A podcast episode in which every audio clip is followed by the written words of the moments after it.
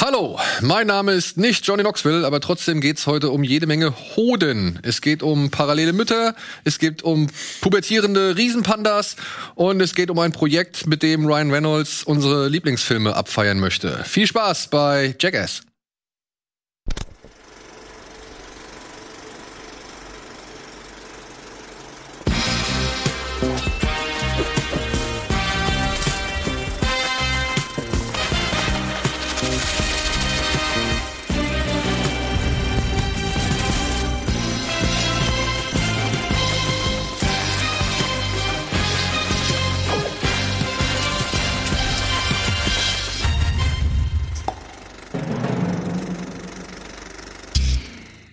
Hallo und herzlich willkommen zu einer niegelnagelneuen Ausgabe Kino Plus. Heute mit Antje und mit André in einem niegelnagelneuen Studio.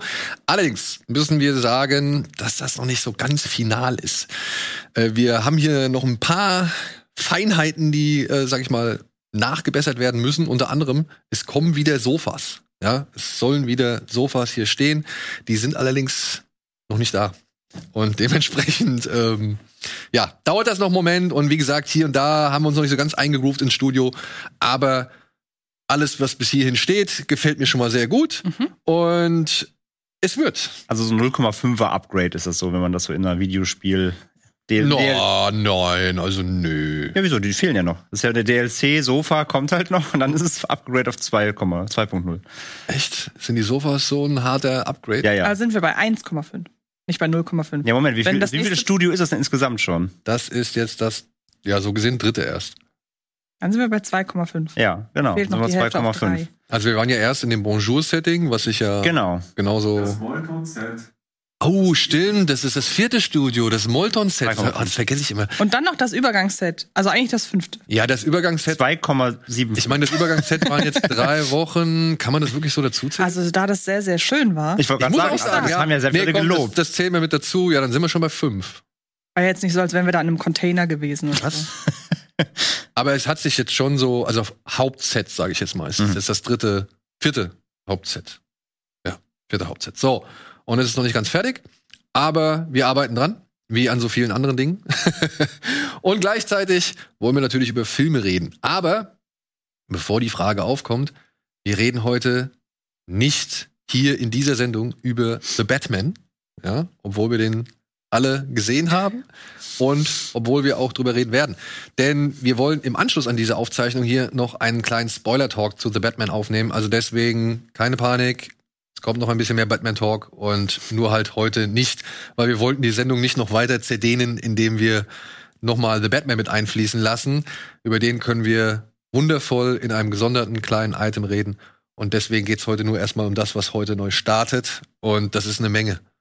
Und darüber hinaus geht's natürlich auch um das, was ihr zuletzt gesehen habt.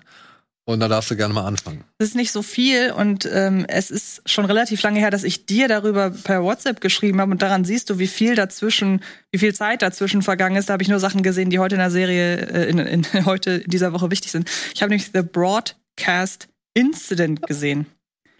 Ähm, der hat einen, ich kann mir auch den Namen, ich hatte dir auch erst gesagt Broadway Incident. weil irgendwie ich so, hä, Moment mal, weil sie meinte so, der könnte mir gefallen. Broadway Incident? Trollt sie mich jetzt? Warum ja, kommt weiß der? sie, dass ich Musicals eigentlich nicht mag? So. Aber vielleicht geht es um einen Killer am Broadway, das ja, hätte ja sein können. Hätte sein können. Ähm, und der wurde mir nämlich so ein bisschen schmackhaft gemacht mit, der hat so leichte Empty Man Vibes, verstehe ich auch durch diesen Krimi-Einschlag. Und, und, spätestens durch diese eine Szene im Keller, wo sie mit dem bärtigen Mann reden. Genau, genau.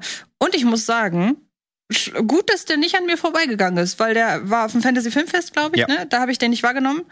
Aber heißt noch unter Original Broadcast Signal Intrusion. Genau, ja. da, da lief der noch unter einem das anderen. Das ist ja auch ein existierender Begriff, also den gibt's ja so. Genau, ja. und dieser Begriff beschreibt, da dürft ihr mich gerne unterstützen, falls ich was vergesse, der beschreibt eine, eine Art Einhacken in bestehende Frequenzen, also äh, Fernsehen ist es in diesem Fall, ich ja. weiß nicht, ob es auch bei Radio ist. Ja.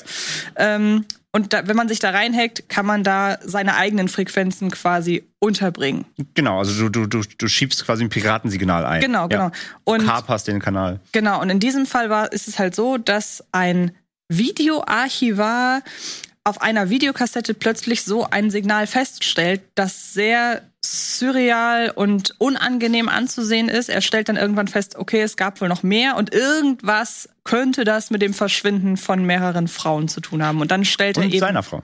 und seiner Frau, genau. Und äh, dann stellt er eben Ermittlungen an und äh, verstrickt sich da in eine Verschwörung mit einem sehr deprimierenden Ziel, wo der Film dann drauf hinausläuft. Und ich muss sagen, die Atmosphäre, gerade durch diese Videoschnipsel, die da äh, zutage gefördert wird, haben, muss ich sagen, hat mir sehr, sehr gut gefallen. Ja. Ich musste, ges- ich muss aber gestehen, nach dem ersten Mal gucken, habe ich das Ende nicht richtig einordnen können. Ich habe im Nachhinein so das ein oder andere, was bedeutet das Ende, Video gel äh, geschaut und Artikel gelesen. Jetzt macht's total Sinn. Okay. Ähm, Muss ja wohl auch noch mal. und ähm, der ist ganz schön zermürbend, aber der wirkt echt nach. Ich mag auch den Hauptdarsteller, der macht Ja. das sehr abgeklärt und sehr ruhig und wird nicht so hysterisch wie viele andere Horrorfiguren. Deshalb mag ich auch da den Vergleich zu Empty Man, weil der Ermittler in Empty Man ja auch erst sehr spät, je enger sich die Schlinge zuzieht, erst dann wird er ja so wirklich angstvoll. Und äh, die Figur hier in Broadcast Incident hat auch diesen journalistischen Anspruch und versucht das alles auf eine sehr rationale Ebene zu ergründen. Es geht auch nicht, das kann ich aber soweit vorweg sagen, es geht nicht ins Übernatürliche. Das finde ich auch super. Und deshalb, ich muss echt sagen, gute, guter Geheimtipp. Gut Ja. gefunden im Geht der Nachhinein. wirklich nicht ins Übernatürliche? Ich, also ich würde sagen, Ich würde mir nein. die Option offen lassen. Nee, finde ich nicht. Also ich Finde auch finde, nicht, nein. Mal, mal ein bisschen Zauber, Freunde. Was ist denn los mit euch, ihr nüchternen Das ist, doch eine, Realisten? das ist doch eine Einschätzung. Wenn jemand jetzt sagt, ich möchte einen Thriller ohne Überhöhung, dann ist das ja genau der Punkt. Also Eben, weil jetzt- wäre es ja, aber es wäre machbar. Ja, das möchte ich ja nur jetzt es wäre also machbar. Das Ja, stimmt, ja. aber dann wäre das wäre ich wahrscheinlich schon wieder draußen gewesen, weil ich mag Filme ohne übernatürlich, also gerade Genrefilme ohne übernatürliche Elemente in der Statistik lieber. Gut. Und das war's dann auch tatsächlich schon. Wie hieß nochmal der Mann, der diese Kurzvideos, die in dem, in, in dem Film eine Rolle spielen, gemacht hat? Das war auch irgendjemand ich, bekannt. ich vergesse mal, wie der heißt, aber das ist der, der auch bei Possessor die Effekte gemacht hat. Ah. Das sieht man, finde ich, auch. wenn Ja, aber die hallo, ja, Transformation von Andrea Riceborough denkt in Possessor. Total. Das ist der gleiche Ja, ja. Effekt. und auch ja, stimmt. Habe ich mir übrigens gerade das Steelbook geholt- geholt. Gibt's jetzt endlich ungekürzt. Ja. Obwohl dieser, diese Unterscheidung zwischen Uncut und Ja. Unrated ist auch irgendwie merkwürdig. Das ist Bei jetzt auf jeden Fall, es ist auf jeden Fall jetzt Das ist die finale Die Version. finale mit- Version, mit genau. all- allem. Gut, aber die, die wir uns aus England bestellt haben, ist das Das doch, ist die oder? gleiche jetzt. Ja. Ja. Aber es hieß ja lange Zeit, die kommt nicht in Deutschland. Und dann ist sie jetzt endlich zwei Jahre verspätet da. Ja.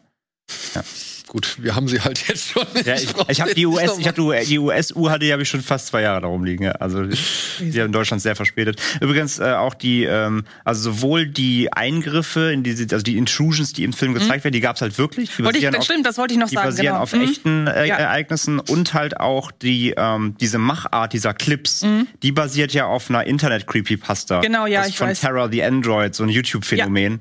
Ähm, Genau. Also da haben sie sich sehr viel auch so aus so echter Mystery rausgezogen, Ja. was ich halt sehr sehr cool Und finde. deshalb fühlt sich das wahrscheinlich auch so echt an, Ja. weil ich zum Beispiel, ich bin sehr, sehr leicht einzuschüchtern von Creepypasta und so weiter. Gut, aber und Creepypasta ist ja mittlerweile auch echt ein, gutes, Ja, es eine wundert gute Quelle für. Ja, ja, Total. Es wundert noch lang auch und noch unlang unterschätzt und noch wollte ich gerade sagen, es wundert mich eher, dass sich da so wenig Leute bisher dran bedient haben. Ich warte ja äh, händeringend, ich meine, es wurde auch schon mal ange, das weißt du bestimmt, ich warte händeringend auf den Film zum russischen Schlafexperiment. ist ja eine der bekanntesten Ja. so. Ist sehr gut verfilmbar, würde ich behaupten. Glaube ich auch, ja, ja. Also deswegen, ich, ich habe gerade jetzt bei uns ja auch im Podcast gesagt, ich hatte so die Hoffnung, auch wenn der Film scheiße war, aber Slenderman, der Film, der Ja, war halt Rotz. absolut. Aber ich hatte halt die Hoffnung, Ich es auch. kommt ein Creepypasta-Film von einem Major-Studio Sony. Ja, ja. Und wenn das geil wird, dann könnte es halt jetzt endlich zeigen, wie viel Potenzial in diesen Geschichten Ja. steckt und dann war es halt Müll. Aber die haben halt auch das Blöde gemacht, also der Slenderman ist ja mit einer der bekanntesten. Ja. Und wenn sie dann halt wirklich dieses Bild, das ja, worauf das alles basiert, wenn sie dann wirklich dieses Bild auch noch nehmen, Ja. wo mittlerweile selbst Leute, die damit nicht so wirklich in Berührung kamen, selbst die wissen mittlerweile, dass, das ist ja schon entmystifiziert durch so Komplett. viel. Und deshalb, Ja. die hätten, ja, vielleicht nicht aus noch, also das war so der In, der, die Veranschaulichung dessen, weshalb der Film unter anderem nicht funktioniert hat, weil sie ja diese, diesen Grusel überhaupt nicht einfangen konnten. Anstatt dass sie ihn einfach in der Hälfte des Films irgendwo weit weg stillstehend zeigen, ja, ja. haben sie einen der hätte eher wie der Empty Man sein müssen. Ja, ja, so, genau, Sehr, genau. sehr Aber dann hättest du halt auch It Follows gehabt. Aber apropos Empty Man, da habe ich mittlerweile noch ein, se- eine sehr interessante ähm, was gelesen. Und zwar ist es so, dass der Anfang in diesen Bergen, der macht mit einer kleinen Information noch ein bisschen mehr Sinn. Wusstet ihr, dass Bergsteiger, die eine gewisse Höhe erreichen, dass die als ja, quasi Bergkrankheit Dinge sehen, die nicht existieren. Ja. Und unter diesem Gesichtspunkt, finde ich, ist der Prolog zu Empty Man noch mal ein bisschen smarter, muss Ah, ich okay. sagen. Das war nämlich bei diesem Alpinist, soweit ich weiß, noch Thema. Ah, okay. Da ging es halt auch darum, dass er sagt, dass du da oben am Berg Mhm. äh, bist du mit so vielen Dingen konfrontiert. Wenn du davon auch nur eine außer Acht lässt, Ja. ist, ist, halt- ist es halt vorbei. Mhm. Und das hat ihm wohl geholfen, eben halt einfach fokussiert zu bleiben. Oder halt eben seinen, seinen Geist, der halt normalerweise, weiß ich nicht, in tausend Richtungen gleichzeitig Mhm. äh, strömt, den halt irgendwie hilft ihm das Bergsteigen, das alles Ja. den Punkt zu halten. Und da hat er davon auch geredet, dass das halt schon passieren kann, dass du in der entsprechenden Höhe Mhm. eben nicht mehr ganz sicher bist, was du siehst. Und das finde ich sehr cool. Ja. Gut, André, komm, hau noch schnell einen raus. Ich habe mal wieder was getan, damit Ah, andere nicht machen müssen. Ja. Jetzt bin ich, ich weiß es. Ich äh, habe Netflix aufgemacht und dann war wieder hier, das ist das gerade, was sich alle Leute angucken. The Weekend Away. Von dem habe ich jetzt nur bislang Ich nur so- schlechte Guck auf die. Uhr, es waren 23 Uhr, ja komm, scheiß drauf. Angemacht. es geht um ähm, eine Frau, sie besucht eine andere Frau, eine ihre, ihre beste Freundin im Urlaub. Ich weiß gar nicht, welches Land war, ich habe schon wieder vergessen, ist auch völlig egal. ähm, und sie haben eine tolle Zeit und äh, die Freundin, die eben zu Besuch kommt, die ist halt verheiratet, hat Kind, die andere ist eher so Party und jeden Abend saufen und essen gehen und alles Schickeria so. Und äh, die sagt halt nochmal, ja komm jetzt, du hast jetzt Kind und so, wir müssen jetzt hier mal richtig einen drauf machen, ne? Und ich will dich mal wieder, ich will mal wieder, ich, das Leben mal wieder genießen, ne? Du musst mal wieder raus aus deinem Trott. Und sie machen eine Partynacht und am nächsten Morgen ist die Freundin, die Schickeria-Freundin weg. Und ähm, die andere Freundin dann, also die, die, die Freundin geht dann zur Polizei, will eine Vermisstenanzeige aufgeben, die Polizei ist so, ja, das passiert hier ständig auf der Insel, wahrscheinlich ist sie irgendwie einfach mit Leu- Typen weggegangen und war doch einfach mal drei Tage, kommt schon wieder, äh, nehmen wir nicht auf. Die sucht erstmal auf eigene Faust und so weiter und, und plötzlich taucht aber ihre Leiche auf. Ist noch kein Spoiler, das passiert alles sehr, sehr schnell. Auf jeden Fall, die Freundin ist tot und äh, die überbleibende äh, Frau gerät in, ähm, ja, gerät in die, in die Schussbahn der Polizei, weil sie glauben, sie hat ihre Freundin umgebracht aus Verkettungen. Und dann entsteht ein typischer Rosamunde Pilcher ZDF-Story-Thriller, der äh, wirklich, also das jede, jede Herleitung ist komplett an den Haaren herbeigezogen. Die Story wirklich, das ist so ein typischer Roman, der so bei, bei Thalia vorne so, weißt du, auf dem 5-Euro-Stapel Oh liegt je. ähm, gefilmt wie gefilmt wirklich wie wie wie, im, wie ja Und du hast Urlaubsvideo. Du hast es bis zum Ende durch. Ich habe ihn durchgeguckt. Ich, ich spreche ja nichts ab. Ähm, aber es ist wirklich, es ist so rotzig. Er ist ultra schlecht gespielt. Also wahnsinnig schlecht gespielt. Er sieht wahnsinnig schlecht aus. Ganz, ganz furchtbar. Und das ist wieder meine Prognose, beziehungsweise das ist, das, das ist wieder der Beweis dafür, man kann alles erfolgreich machen, Mhm. wenn du es bei Netflix auf die Startseite packst. Ohne, ohne das wäre dieser Film in den Annalen der Ja, DVD-Regalen verschimmelt. Deswegen, deswegen misstraue ich mittlerweile auch, weil ich meine, man, man merkt ja schon, wenn man sich mit Leuten unterhält, dass die Top Ten, die, weiß ich nicht, dir angezeigt wird, nicht Mhm. unbedingt identisch ist mit der Top Ten, die mir angezeigt Mhm. wird. Oder zum Beispiel auch bei uns im Haushalt. Ich meine, das Profil von meiner Frau kriegt eine andere Top Ten angezeigt als das ja, aber mir. Top 10 oder Empfehlungen? Top Ten. Echt? Ja. Ach, okay. Also Empfehlung wäre ich total mitgegangen, Ja. weil die basieren ja, Ja, auf dem, was du Empfehlungen, guckst, aber genau, Empfehlungen ja. setzen sich ja aus 10 der auch? Watchlist zusammen, aber what, Top Ten ich auch. schreibe dir heute, ich schreibe euch beiden heute Abend eine Nachricht, dann will ich wissen, was bei euch das in den mal. Top Ten steht. Okay. Dann vergleichen wir das mal. Weil ich meine, also da schummeln, das wäre eigentlich schon krass. Das wollte ich aber gerade Also sagen. offiziell ja. in den Charts schummeln. Weil die, Andererseits- weil die schicken sie ja auch per Newsletter und so. Ja, aber Ja, das- das vielleicht sind die ändern die 10 der sich aber auch, vielleicht ändern die sich aber auch, keine Ahnung, Alle fünf Minuten. relativ schnell. Ja. Jedenfalls, es muss stimmen. es muss irgendwie stimmen, denn auf Letterboxd hat der Film mehr Bewertungen als so manche anderer Blockbuster irgendwie nach drei Wochen. Also es guckt halt wieder jeder, weil es auf der Startseite ist. Und es ist halt der letzte Rotz. Hm. Ja, aber auf diese, auf diese, weiß ich nicht, auf diese Empfehlungen gebe ich fast gar nichts mehr. Da, da traue ich nur Amazon, weil die haben gerafft, was ich gern gucken möchte. Da klappt der Algorithmus besser. Da klappt der Algorithmus besser. Bei Netflix, wie gesagt, misstraue ich Wie gesagt, wenn die, Vorschlag. das ist ja auch, das ist ja keine Origin- Original, das ist ja eingekauft. Und natürlich, wenn das eingekauft, die haben Geld ausgegeben, wollen sie natürlich, guckt das dann auch, ne? Ey, ist klar, ja, schie- klar schieben sie es dir dann rein, ne? Ja. ist ja cool. Ich gehe ja bei Netflix auch durch diese Vorschau oder die, Ja. dieses Dings, was demnächst kommt. Neu bei Netflix. Genau, und dann drücke ich mir bei allem, worauf ich Bock habe, drücke ich mir die Glocke so. Ne? Genau. Also das, aber dann lese ich mir halt durch, was es ist, oder guck mir den Trailer an. Das war jetzt wirklich nur das war auf der Startseite. Ich hatte schon ein paar darüber gelesen, dass Leute das, das zu schreiben. Ich dachte so, was ist das wieder Neues hier? Und ja, wie gesagt, ich opfer mich ja dann gerne auch. um meinen einen Stern bei Letterbox zu zücken. Nein, also wirklich, wer es noch nicht gesehen hat, spart euch. Das ist wirklich ganz, ganz schlimm. Aber ich finde das witzig, wie unterschiedlich wir Net äh, äh Netflix äh, nutzen. Letterboxd. Letterboxd, ja. Ähm, wie unterschiedlich wir Netflix und Streamingdienste nutzen, weil ich nutze das fast nur, um Sachen zu gucken, die bei mir im Regal stehen. Ich habe keine Lust, da hinzugehen. Mache ich aber Und auch ich gucke nur Sachen, die ich eigentlich Ja. kenne. Also es kommt relativ selten vor, gerade Netflix-Eigenproduktion mittlerweile, ähm, dass ich einfach so freie Schnauze mir das angucke. Und wenn, dann sind das halt so Sachen, die ich ewig schon gucken wollte. Das, ja, gebe ich dir recht. Ich mache das auch manchmal, dass Mhm. ich dann denke, ach guck mal, den habe ich zwar im Regal stehen, aber jetzt muss ich einfach nur einmal auf die Fernbedienung. Ja, es ist ja oh wirklich Gott so. sei Dank, ich auch dachte, ich so, bin ja. die Einzige. Ja. Es ist faul, will ich gar nicht schönreden, aber ich finde es halt auch schon angenehm, muss ich auch zugeben. Ja. Und trotzdem, ja, bin ich ja auf der Suche. Ja, Ja, genau. Ich will ja, ich will ja, Ja. und dahin, in, in Schweren kommt ja hinzu, dass, ich sag mal, also nur persönlich gesprochen, Mhm. von dem Großteil der Netflix-Produktionen sind halt, ich würde jetzt mal sagen, naja, ich würde so sagen, unter den Netflix-Produktionen sind es vielleicht 80 Prozent, wo ich sage, ja gut, die muss ich auch nicht nochmal sehen. Mhm. So, oder beziehungsweise die würde ich jetzt nochmal anschmeißen. Mhm. Ja. Ja, es gibt zwar schon echt ein paar Filme dabei, wo ich sage, ja komm, die lasse ich einfach mal laufen. Irgendwie als Hintergrundbeschallung Mhm. oder weil ich halt Bock auf eine gewisse Szene habe und freue mich, wenn die dann kommt oder so. Ähm, das will ich gar nicht, äh, ja, will ich gar nicht verneinen. Aber der Großteil ist dann halt auch echt verzichtbar. Mhm. Also das, Ja. da, da würde ich dann halt eher noch mal wieder zum Regal gehen und mir irgendwie was rausholen, worauf ich halt Bock habe, Genau, ja. als ja, sag ich mal, so eine Eigenproduktion durchlaufen Mhm. zu lassen. Das Einzige, wenn ich weiß, ist wirklich ein Film, den ich das sehen will jetzt, und ich habe den jetzt im Regal irgendwie in UHD zum Beispiel, dann hole ich aus mir die Disc lieber raus, weil Stimmt, das, ja. die, die einfach immer noch die, das ist immer wieder erschreckend, die, ähm, die Auflösung bei Netflix ist teilweise eine Frechheit. Also da geben sie sich wirklich überhaupt keine Mühe, muss man einfach mal sagen. Wenn du vergleichst, gerade zu Apple halt zum Beispiel, Mhm. die halt wirklich top-notch sind, was, was Bildqualität angeht. Prime ist auch ganz gut, die haben eher Probleme mit dem Ton, weil die halt fast nie O-Ton da haben. Ähm, aber Bildqualität bei Netflix ist echt eine Frechheit teilweise. Wobei ich bei Prime ab und zu das, Bild, das Gefühl habe, dass wenn ich da, wenn dann dieses HDR angezeigt wird bei mir, dass es rot einfach nochmal deutlich knalliger ist oder, oder intensiver ist als alle anderen Farbtöne. Okay. Also jedes, Mal, wenn es so Kann aber auch am Fernseher liegen. Kann auch am Fernseher liegen. Ich, ich muss eh sagen, diese Einstellung mit Spiel, Kino, Standard, Ja. bla bla bla, die hüpft bei mir auch immer mal irgendwie gerne einfach weiter.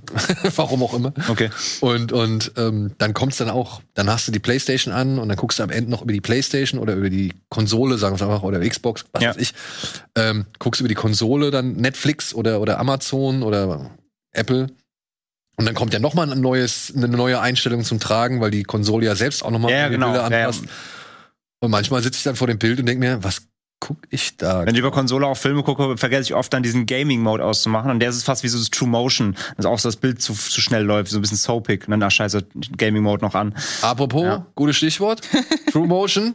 Wir haben es versucht, wir haben es jetzt ausgestellt, wir haben den Kinomodus hier eingestellt und versucht diesen Kino, nee, Filmmaker-Modus heißt es, glaube ich, Mhm. versucht den jetzt mal auszustellen. Damit die Trailer nicht mehr aussehen wie Ich- mit ich 120 hoffe, es Frames wirkt- abgespielt. Ich hoffe, es wirkt anders. Ich hoffe, es wirkt besser. Es Sehen tut mir dann. leid, falls es immer noch nicht so weiter ist, dann müssen wir noch mal die Fernbedienung. Es wäre so witzig, wenn das einfach niemandem auffallen würde. wenn jetzt nur in den Kommentaren das steht. glaub ich Also, nicht. Nee, Schreibt das es in die sogar sage ich Kommentare. so schreibt in akribisch die drauf hingewiesen immer. Ist. Ja, das glaube Ja. ich nicht. Und ich glaube, also wenn es bemerkbar ist, bitte lasst es uns wissen. Wenn es Ja. nicht bemerkbar ist, ihr werdet es uns sowieso wissen lassen. Also, ja, aber wenn es wirklich ein Unterschied ist, wären wir für Hinweise dankbar. So, Aber beste, nur noch ganz kurz, beste Bild- und Tonqualität finde ich nach wie vor Apple Plus, iTunes. Ja, ja, absolut. Nie Probleme gehabt, teilweise äh, HD, UHD. Ja.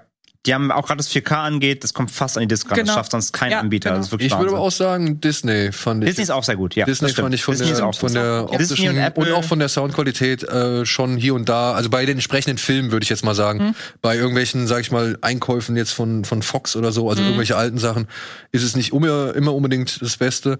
Aber die Aber die neuen Sachen, da hast du wirklich ein Top-Notch-Bild. Das stimmt. Und was ich auch sagen muss, was ich bei Disney Plus tatsächlich ähm, immer wieder erfreulich, sehr erfreulich feststelle, ist halt das Bonusmaterial, das sie halt zu bestimmten Filmen noch mit Ja, und das ist bei iTunes ja auch. Der iTunes hat teilweise die, die Bonus halt, die normal auf den Discs, Discs nur drauf sind, als extra noch drunter. Das heißt, wenn ich, wenn ich was kaufe, wenn ich digital was kaufe, mache ich das nur bei, bei Apple tatsächlich. Weil da, die haben die best, beste Paket.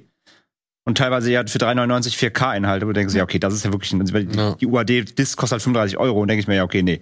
Wenn die Extras dann noch dabei sind, die ich sonst auf der Disc nur hätte, das ist ja, das ist ja No-Brainer. Also Das machen sie schon echt gut. Also da, da sind sie anderen weit voraus, was das angeht. Wie gesagt, Netflix habe ich schon lange unter, abge, also downgegradet, weil den, selbst den ihr UHD ist fast eine Frechheit.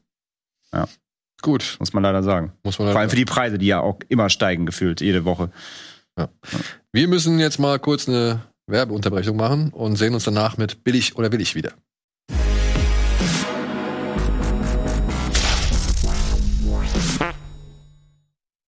So, und wir fangen hier an mit einer Premiere, denn ich weiß nicht, worum es geht. Ah. denn mir wurde Okay. gesagt, Antje hat ein Motiv Ja. rausgesucht oder ein Bild rausgesucht, das wollte sie uns bei Billig oder Willig zeigen Das und wollte wahr. uns aber nicht verraten, um was es geht, Genau. beziehungsweise um was es sich handelt. Und deswegen gibt's jetzt hier Surprise, billig oder willig, Ja. bei Antje. Ich muss einmal ganz kurz gucken, wie der Film heißt. Darum geht's zwar gar nicht unbedingt, aber ich will ja hier keine falschen Informationen geben. Genau. Es ist ein Bild aus dem Film Seriously Red. Warum das jetzt so. Ah, genau. Es ist ein Dolly Parton Biopic, soll es werden. Es ist momentan im Dreh. Links sehen wir Dolly Parton, rechts sehen wir Elvis, Elvis? Presley. Und jetzt möchte ich von euch wissen, wer spielt Elvis Presley? Das ist eine Frau, ne? Das ist schon mal korrekt. Ah, das habe ich gelesen, die Tage. Das ist, Fuck. Im Zweifelsfall. Also wir kennen sie aber auf jeden Fall. Ja, ja, auf jeden Ja, Fall. 100 Prozent. Ich habe das auch gelesen, die Tage. Wer war das denn Ich noch? bin sehr froh, dass ihr das offenbar noch nicht, also entweder nicht gesehen habt oder ähm, Ist das eine berühmte Frau? ja, Ja. Ist das Demi Moore? nein. Das- Soll ich mal so den einen oder anderen Film nennen, wo die mitgespielt Ja, mach mal hat? bitte. Contro äh, Insidious oder Vera Farmiga. Hautalarm Sarah von Mikma? Nee. oder ähm, Das hält kein Jahr oder Das- Spy. Das ist, nee. Mit dieser McCarthy kannst du Nein. Close enough. Aber ich komme nicht drauf. Äh, ist, es, ist, ist das hier, ähm, oh, Rose Byrne? Ja, es ist Rose Rose Byrne. Byrne. Ist das nicht krass? Rose Byrne. Ja. Krass. Die hätte ich da jetzt nicht wieder ja. drin. Also ich, Nee, hab am, ich hätte am, vom Mund her noch so Olivia Wilde oder so Hm. gedacht. Was jetzt aber nicht unweit wäre von Rose Byrne, meiner Ansicht Da nach. hast du recht. Ich hätte jetzt gedacht, das erste, was ihr sagt, ist Tilda Swinton. Einfach, Ja, gut, nee, einfach, weil es sich, einfach weil es sich ich glaub- anbietet. Tilda Swinton erkennst du selbst mittlerweile ja wirklich Ja. Äh, unter. Habt ihr sie in Dating Queen erkannt? Ja, hab ich gesehen. Welcher war Dating Queen? Dating Queen mit äh, Amy Schumer, wo sie die Chefredakteurin spielt? Ja, ja. Natürlich. Hast du sie in Suspiria erkannt? Nein. Als Mann? Nein, natürlich nicht. Ja, also ich meine, das, selbst das fand ich Ja, das erkennbar. stimmt. Aber ich würde sagen, Jared Auch nur, weil ich es Leto, wusste direkt. Also ich habe es vorher gelesen. Deswegen. Jared Leto weint jetzt. So Stichwort, ich bin bislang der geilst geschminkteste. Oder auch Colin Farrell, Ja, Gott Batman. Ich würde sagen, neue Endgegnerin. Das ist schon ziemlich geil, finde ich. Zum einen, sie sieht ja auch wirklich Elvis ähnlich. Das muss man, also so zurechtgemacht. Ich meine Mhm. jetzt nicht äh, regulär. Und ähm, dass, es, dass es eine Frau ist, finde ich, kann man relativ schnell erkennen, so an den Gesichtszügen, an den sehr weichen Gesichtszügen. Aber dass es Rose Byrne ist, finde ich schon ziemlich spektakulär. Stimmt. aber haben Elvis und Dolly Parton irgendwie echt wirklich was miteinander zu tun gehabt? Also die genaue Verbindung da kenne ich nicht. ich muss sagen, aber- Dolly Parton, wer spielt Dolly Parton? Das, Rose Byrne war jetzt tatsächlich die einzige, die ich da in irgendeiner Form kannte. Ich check das mal. Wie Und das heißt dann Dolly und Elvis oder was? Nee, der Film heißt. Sekunde. Ah, ja, hast du ja eben schon gesagt, äh, irgendwie Turning. Red, genau, irgendwas mit Red. Ähm, der Film heißt äh, Seriously, Seriously Red. Red, ja. Und ähm, in die Hauptrolle schlüpft, es ist hier gerade die Frage, wahrscheinlich ist sie es, Crew Boylan. Sagt mir nix. Die kennt man unter anderem aus, sagt mir also nichts, Shark, Martha the Monster, Desert Dash, Sando, Molly. Es scheinen auch teilweise Kurzfilme zu sein. Gut. Also ja, Also wahrscheinlich einfach, weil sie ein bisschen lookalike ist. ja, ist nicht höflich ins äh, iPhone zu gucken, aber ins Smartphone. aber ich hätte das sonst, Quellen zu proven, ist das in Ordnung. ja. Ist in Ordnung. Ja. Aber ich hätte mir wenigstens Okay. den Titel merken können. Ich wusste, ich wusste, dass es irgendwas mit Red ist. Ich wusste aber nicht, ob Dangerously oder was auch immer. Aber wir haben also einen absoluten No-Name, der spielt, oder was heißt absoluten No-Name, aber eine relativ unbekannte Darstellerin, die jetzt Dolly Parton spielt Mhm. und eine bekannte Darstellerin, die Elvis spielt. Ja. Ist Ja. auch in ihrer Vita oder in, bei IMDb steht da nur EP. Es steht auch gar nicht Dolly Parton da, sondern Red. Also irgendwie müssen das so Insidernamen gewesen sein. Mhm. Okay. Ja, sind wir mal gespannt. Ja. Und natürlich wären wir nicht bei Billig oder Willig, wenn es nicht auch Und das geht, was letzte äh, Nacht oder heute, nee, gestern Abend noch rausgekommen ist. Die ersten Bilder und sogar ein Trailer zu Kenobi mhm. sind am Start. Und das wollen wir uns natürlich nicht nehmen lassen. Ich habe den Trailer noch nicht gesehen. Ich weiß nicht, worum es so. geht. Okay. Ich äh, gucke jetzt hier komplett jungfräulich.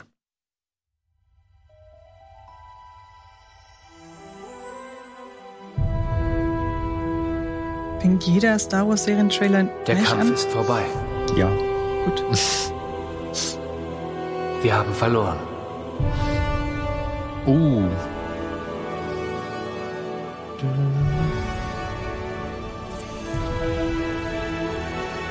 Versteck dich.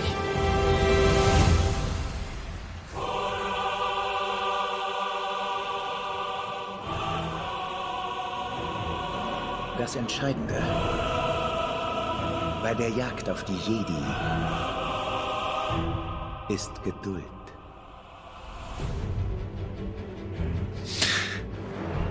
Jedi können nicht aus ihrer Haut.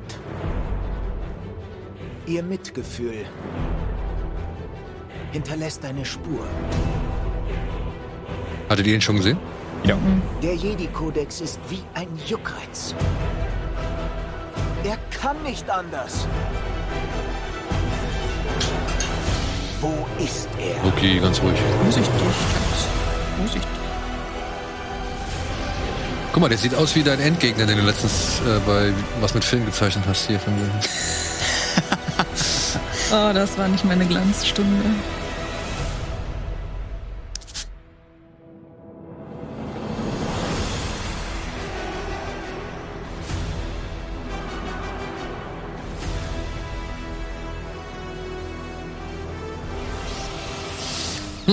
Hm. Hm, hm, hm. Ja, redet ihr mal. Du hast sehr skeptisch geguckt, als der Score. Ich muss sagen, ich mag den, ich mag das Thema, was davor lief. Mhm. Das mag ich mehr. Ja, ja. Also Duel of the Fates. Bitte, ne? Es ist ein super Thema. Also klar, das ist natürlich schon so. Damit holst du schon eine Menge ab. Ja, gerade die Leute, die halt mit der Trilo mit der ersten Trilogie groß geworden sind. Ja. Und, und äh, da verstehe ich auch, warum sie das einsetzen. Das ist das etwas ikonischere Thema. Ich persönlich freue mich eigentlich eher über das Thema, was halt zuvor mhm. zu hören war. Das finde ich halt ein bisschen geiler, weil das ist so dieses, das ist diese Tragik, wenn Anakin da plötzlich die Jünglinge fertig macht genau. und so. Und wenn er dann im Jedi-Tempel einmarschiert, das finde ich schon, das gibt diesem Verfall der Jedi irgendwie einen besseren Unterton. Duel of the Fates ist halt einfach eine Kollision von drei Kräften so gesehen und das steht immer für ein Duell. Aber für mich steht das andere Thema halt eben für den Untergang der Jedi, beziehungsweise für den Verrat an den Jedi so. Genau, und, und auf der auf der Tonspur, genau, darum geht's ja auch, ne? Genau. Es geht ja so ein bisschen um diese, diese, diese Jagd auf. Und ich muss sagen, mich wundert ein wenig, dass Obi-Wan sich jetzt ins öffentliche Leben von Tatooine so ein bisschen eingearbeitet hat oder eingegliedert hat oder irgendwie so ein bisschen ja. reingesneakt hat. Das hätte ich nicht von ihm erwartet, weil er ja in der, naja, in der ersten Trilogie wurde ja gesagt, das ist der Einsiedler, der da irgendwie ganz weit draußen lebt. Und ich dachte halt irgendwie, okay, der lebt halt die ganze Zeit da für sich eher allein so. Ne? Ja. Natürlich wird er auch schon mal Kontakt mit dem einen oder anderen haben, aber nicht, dass er mit irgendwie der der Wüstenstraßenbahn durch die Gegend fährt oder, oder was war das? Ja, also HVV. Ja. Ähm, ich muss sagen, mir hat's vom vom reinen Wüsten-Look her etwas besser jetzt anhand des Trailers gefallen als zum letzten noch Boba Fett. Mhm. Da fand ich, die Wüste wurde nur selten schön in Szene gesetzt, sondern eher halt so, wie diese Serien heutzutage alle aussehen von Marvel und von, mhm. von, von Star Wars, so, da ist viel mit diesem Stagecraft. Äh, also, das, das, ich finde, das hat noch mal einen gewissen Look. Also, mhm. das, das merkt man schon, wo die einzelnen Techniken zum Einsatz kommen. Und ich fand halt, Book of Boba Fett wirkte dann halt noch ein bisschen zu sehr nach Kulissen. So, also es war eher so die Fanfiction. Hat das eventuell vielleicht was mit der Drehzeit zu tun? Strich könnte halt, ja, könnte vielleicht sein, ne, dass sie da halt nicht allzu viel nochmal drüberlegen und mhm. nachbearbeiten konnten. Kann ich auch verstehen. Wie gesagt, das hat hier einen besseren Eindruck auf mich hinterlassen. So ein bisschen organischer. Ja, das wirkte halt alles ein bisschen. Aber ich meine, es ist ein Teaser, ne? Also es ist eben, es ist ein Teaser. nachher vor allem den Scale sehen müssen, weil ich finde, der Teaser zeigt schon eher, mal abgesehen von diesem äh, weiten Shot, wenn das Raumschiff da anfliegt, aber auch eher so in Räumen. Es gab noch nicht so den riesen weißt du, so einen großen Shot von irgendwelchen großen Kulissen. Und, und das, das ist halt auch so ein Ding. Man hat ja schon gehört, dass Hayden Christensen als, als Vader wieder mit am Start sein soll. Und ich möchte eigentlich gar nicht so viel, und das verstehe ich dann halt wieder nicht, warum sie jetzt in diesem Teaser, in diesem ersten, so viel von Tatooine zeigen oder so viel schon wieder von so einer Wüstenwelt, die wir jetzt halt schon in drei, vier verschiedenen Planeten Gesehen erlebt haben. haben, und Mhm. gesehen haben. Ja, äh, heißen sie jetzt nun Jakku oder was weiß ich, ja. Äh, warum wir halt schon wieder so dieses Wüstensetting so, ja, eher dominierend bekommen und nicht zum Beispiel schon mal irgendwie, oder ich weiß nicht, ob die Serie das macht, aber weshalb ich jetzt neugierig bin auf die Serie, ist eigentlich den Aufstieg des Imperiums so ein bisschen Mhm. mitzuverfolgen. Also wie halt Vader in seinen ersten Jahren irgendwie war, wie das Imperium sich weiter ausgebreitet hat, wie die Young, Angst, Young Vader. genau, wie die Angst größer geworden ist. Es heißt Kenobi, ich weiß, ja, und es geht wahrscheinlich hauptsächlich darum, wie er halt auf Tatooine da irgendwie versucht, nicht aufzufallen. Genau. Aber allzu, weiß ich nicht, allzu auffällig und allzu abenteuerlich dürfte es meiner Ansicht nach nicht sein, weil sonst muss man sich ja fragen, warum die in Episode 4 zum ersten Mal überhaupt erst so von Tatooine Notiz genommen haben und ja, keiner auf die Idee gekommen ist, vielleicht da noch mal nach Obi-Wan Kenobi, dem einen der letzten Jedi-Ritter zu suchen. suchen, ja.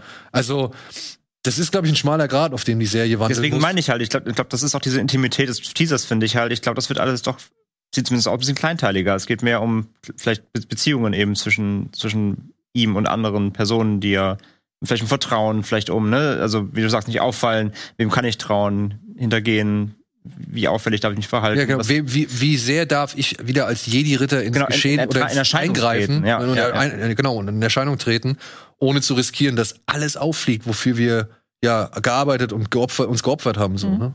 Ich glaube, es wird eine sehr persönliche Serie. Das kann ich mir vorstellen. Ich würde es mir wünschen, weil ich brauche jetzt nicht noch mal dieses Action-Brimborium mit einem mit einem Rancor-Monster, auf dem halt irgendwie so ein digitaler Boba Fett reitet und dann wie King Kong von einem ja Wüstenhochhaus zum nächsten hüpft. Nee, nee, eben, also rein vom, weil das ist halt das Ding, vom Setting her, wie du sagst, sieht es halt nicht frisch aus, so, so gar nicht. Im- Gerade im Vergleich eben zu, zu Boba Fett, zu Mandalorian. Ähm, deswegen, also, wenn sie da eher wirklich rein auf die Figuren gehen, mehr, es ein bisschen intimer machen, ein bisschen kleiner, dann glaube ich, würde das eher funktionieren, aber mal gespannt. Und ja, lass die Musik weg. Kannst du dem Trailer, glaube ich, ich meine, ich weiß nicht, ist die Musik für dich bedeutungsvoll? Ja, ja, das muss ich schon sagen. Aber ich bin gerade sehr ähm, erleichtert, dass auch du das Wort schon wieder in den Mund genommen hast, weil als jemand, der das alles nicht verfolgt, muss schon sagen, ich habe eben zwar nur gesagt, fangen alle Trailer, sondern ich hätte im Nachhinein auch sagen können, sehen alle Trailer gleich aus zu Star Wars Serien. Also, Ja, Ja, sie ähm, folgt natürlich im Konzept so. ja, ne? ja, das klar. merkt man halt selbst als Außenstehende sehr stark. Das ist natürlich auf der einen Seite gut, man kann es alles in automatisch, man muss einen Shot sehen und kann es alles ins selbe Universum packen, so. Ähm, Aber es, weißt also das, was ja viele Leute und wo ich jetzt auch mit, also wo ich auch zustimme, viele Leute sagen, bei Lukas, bei George Lucas, bei den ersten drei, also bei den Prequels so gesehen, da waren wenigstens mal neue Welten da. Mhm. Ja, also da wurde dann irgendwie versucht, neue Welten zu zeigen, neu darzustellen und auch mal mehrere Welten zu zeigen. Und wir haben jetzt Mandalorian, wir haben Boba Fett und wir haben Kenobi und alle drei spielen irgendwie in der Wüste. ja. Und ja, Das macht Marvel ein bisschen interessanter, was die Serie, Serienauswahl angeht. Und ich bin ja nur Scott kein Fan von allen Marvel-Serien, aber da muss, denen kann man nicht vorwerfen, dass die überall Da die- dass ja, alle also gleich sind. zumindest von den Kulissen her war die Ja. Abwechslung größer, ja. Aber, auch Aber von den Tonalitäten her, also vergleich mal Falcon Winter Soldier mit Hawkeye. Das sind ja zwei völlig verschiedene Inszenierungswelten, wenn man so will. Hm, Ja, ja, aber trotzdem würde ich sagen, gerade Hawkeye und, und Winter Soldier, die gucke ich beide unabhängig voneinander an und sage, Mhm. ja, das ist eine Marvel-Serie. Ja, das, Genau, ja, also das, da, auch das, da erkennt man die Muster, Ja, ja, aber absolut. Klar, die spielen nicht alle in der Wüste. Das ist schon. Aber, ja, ich meine, ich abgesehen- ich mein, dann, dann, dann gibt's das, was die Star Wars Visions, was halt voll auf nur bunt und abdreht und deswegen fand ich es auch so geil, weil es einfach mal was ganz anderes war. Ne? Das Eben, und weil es halt nicht immer noch mit den gleichen Figuren waren, Ja. so, und, und weil halt da irgendwie mal versucht wurde, ein bisschen weg von allen zu gehen und eigene Dinge zu entwickeln. das fand ich halt echt super frisch einfach mal. Und, und auch die Geschichten, muss ich halt sagen, ne, für mich hatte so eine Episode aus Star Wars Visions hatte für mich emotional deutlich mehr Wucht und, und, und ja, ein, ein, einen deutlich größeren emotionalen Sog als die gesamte Staffel Boba Fett. So. Und wenn Boba Fett emotional war, dann war es nicht aufgrund von Boba Fett oder dessen Geschichte, sondern aufgrund der bereits existierenden Sachen. Mhm. Ja, es ist ein bisschen schwierig, glaube ich, für eben Star Wars-Serien gerade da die richtige, weiß ich nicht, die Mitte zu treffen, mit der dann doch mehr Fans zufrieden sein können. Ich denke mal, es gibt auch genug, die sagen, ey, das ist genau das, worauf ich mich gefreut habe. Auf jeden Fall bestimmt, ja, ja. Und das finde ich auch in Ordnung so. Ähm, ich werde es abwarten. Also ich lasse mich jetzt äh, darauf ein. Man muss halt sagen, dass Boba Fett schon ein Dämpfer war, was so die, weiß ich nicht, sowohl die Erzählung angeht, aber auch als die, die, die Sorgfalt, mit der das irgendwie Mhm. umgesetzt worden ist. Das sah mir jetzt schon alles ein bisschen wieder besser aus als, als Book of Boba Fett. Ich hatte auch nicht so wahrgenommen, dass die so gut ankam. Also normalerweise ist meine Twitter-Bubble voll, wenn irgendeine äh, Star Wars-Serie ein Finale hat.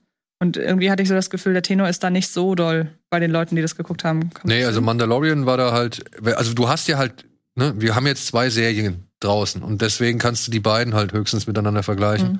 Und da hinterlässt Mandalorian den deutlich stärkeren und besseren Eindruck, meiner Mhm. Ansicht nach.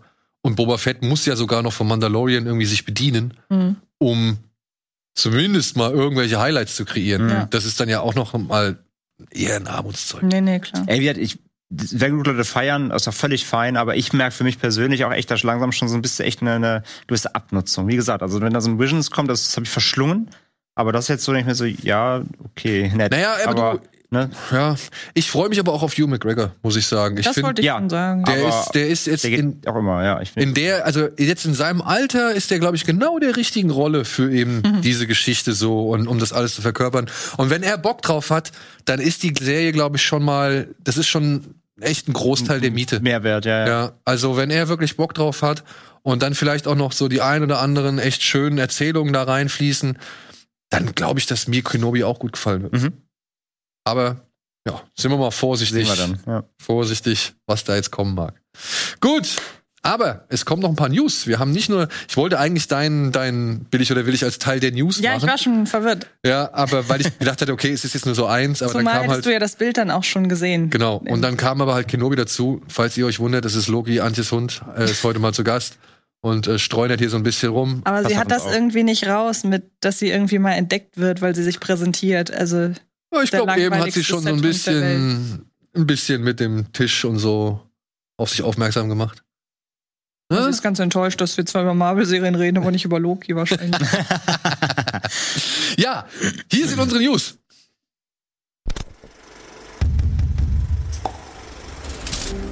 Zombies auf dem Oktoberfest. Erste deutsche Eigenproduktion für Stars Play. Wild zurück in die Endzeit. Will Smith steht bereit für I Am Legend 2. He will be back. Arnold hat News zu Triplets und True Lies. Beim Willen der Götter. Amazon bestellt eine God of War Serie.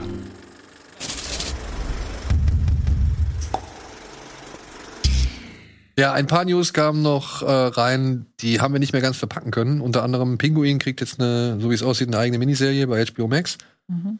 Äh, mit Colin Farrell in der Hauptrolle. Dann gab es eine komische, krude Meldung zu Daniel Kaluuya. Hast du das mitbekommen? Ja, die kam heute, ne? Dass Ja, der gestern Abend. irgendwie, dass der irgendwie, ach, es ist aber auch so gefährliches Halbwissen, Ja. irgendwie bei an einen Guru würde man wahrscheinlich irgendwie zusammenfassend sagen, geraten ist und der jetzt irgendwie so sein Gehirn, äh, sein Gehirn, sein, sein Leben so ein bisschen beeinflusst, Gehirnwäsche. Er hat wohl in den USA sein ganzes Management- und PR-Team gekickt. Von einem stimmt, auf die genau, andere ja, Sekunde und hätte gesagt, es kam wohl rausgekommen, dass sein ganzer, sein ganzes Auftreten öffentliches wird von einer Person bestimmt, Mhm. die Her Holiness oder sowas heißt. Also es klingt sehr sektenartig.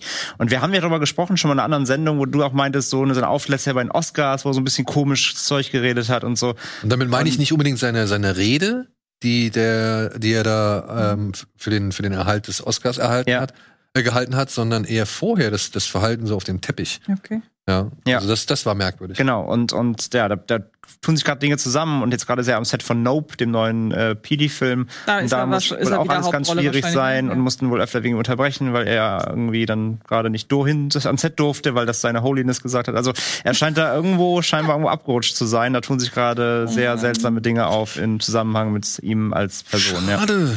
Ja. Schade.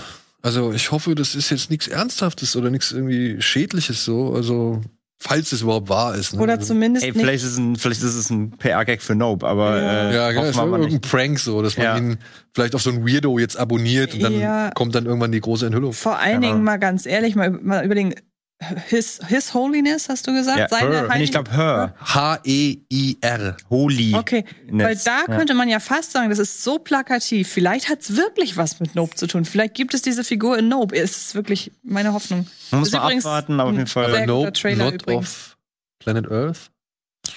Ist das deine Interpretation? Wieso? Oder ist das schon raus? Nee, nee, das ist gemutmaßt. das ist Ach so. gemutmaßt. Weil ich ja sagen muss, ich habe den Trailer gesehen, fand super, dass der alles zeigt und gar nichts. Mhm.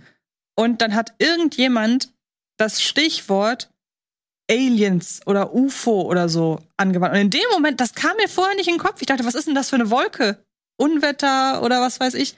Und seitdem jemand UFO-Aliens gesagt hat, und jetzt auch noch du, Hast keinen Bock mehr. jetzt, nein, weil jetzt ist das Aber ist so, doch nur folgerichtig. ja, aber jetzt ist das so vorgegeben und ich bin da halt vorher einfach nicht drauf gekommen. Aber vielleicht ist es das ja auch nicht. Vielleicht ist es das auch nicht, aber es wäre halt, wenn es jetzt wirklich so ist, hätte ich halt im Kino gesessen und hätte gedacht, warum bin ich denn da vorher nicht drauf gekommen? Und jetzt kommen vielleicht alle Leute vor, außer mir vorher drauf und das finde ich doof. Aber das ist ja die Kunst. Entschuldigung, Spoiler, mach mal kurz einen Spoiler. Bitte? Spoiler? Jetzt noch? Mach doch mal kurz einen Spoiler. Machst du nicht? Gut, dann kann ich nicht sagen. Okay. Aber du hast das Thema Spoiler gesagt, das muss auch reichen. Ja, reicht es?